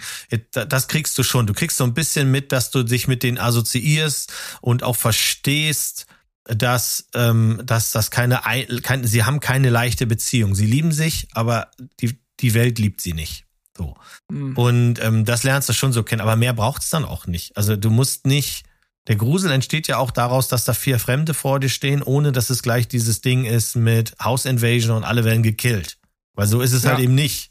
Es ist schon spannend. Guck, ich würde sagen, guck den Film, wenn du die Möglichkeit hast und ähm, liest das Buch danach, dann wirst du, glaube ich, mehr Freude haben. Das klingt doch nach einem guten Plan und vor allem auch nach einem guten Abschluss dieser Folge, ähm, weil vielleicht hat der ein oder andere den Film da draußen ja auch noch nicht gesehen und fragt sich jetzt, wie gehe ich denn da jetzt ran? Also habt ihr hier sozusagen den Masterplan von Mo bekommen. Und Mo, Mhm. wir haben hier eine ganz schön lange Folge hingelegt. Mhm. Habe ich nie mit gerechnet, dass wir hier so äh, ausschweifen, aber es Ja. passiert manchmal, wie es passiert. Ne? Ja, Also, ja. Aber du, wir, wir, wir kennen das doch auch. Ich erinnere mich an die, äh, die Wiedereinstiegsfolge, als der, der Berg mit dem Sandro, ich glaube auch mit zwei, zweieinhalb Stunden mal eben locker flockig 40 Filme durchgezogen hat. wir, wir haben hier nur einen Bruchteil davon. Äh, Aber das stimmt. dadurch, dass wir beide halt eben auch noch in unserem Sidekick-Projekt brabbeln, wir neigen zum Schweifen. Und ich finde, das ist auch fein. Das ist in Ordnung, hast du recht. Gut, ich glaube, mit der Verabschiedungsfloskel kommen wir klar zu zweit. Deshalb an dieser Stelle Tschüss, ciao und goodbye. Bleibt spoilerfrei. Tjusikalski. Kjøtts.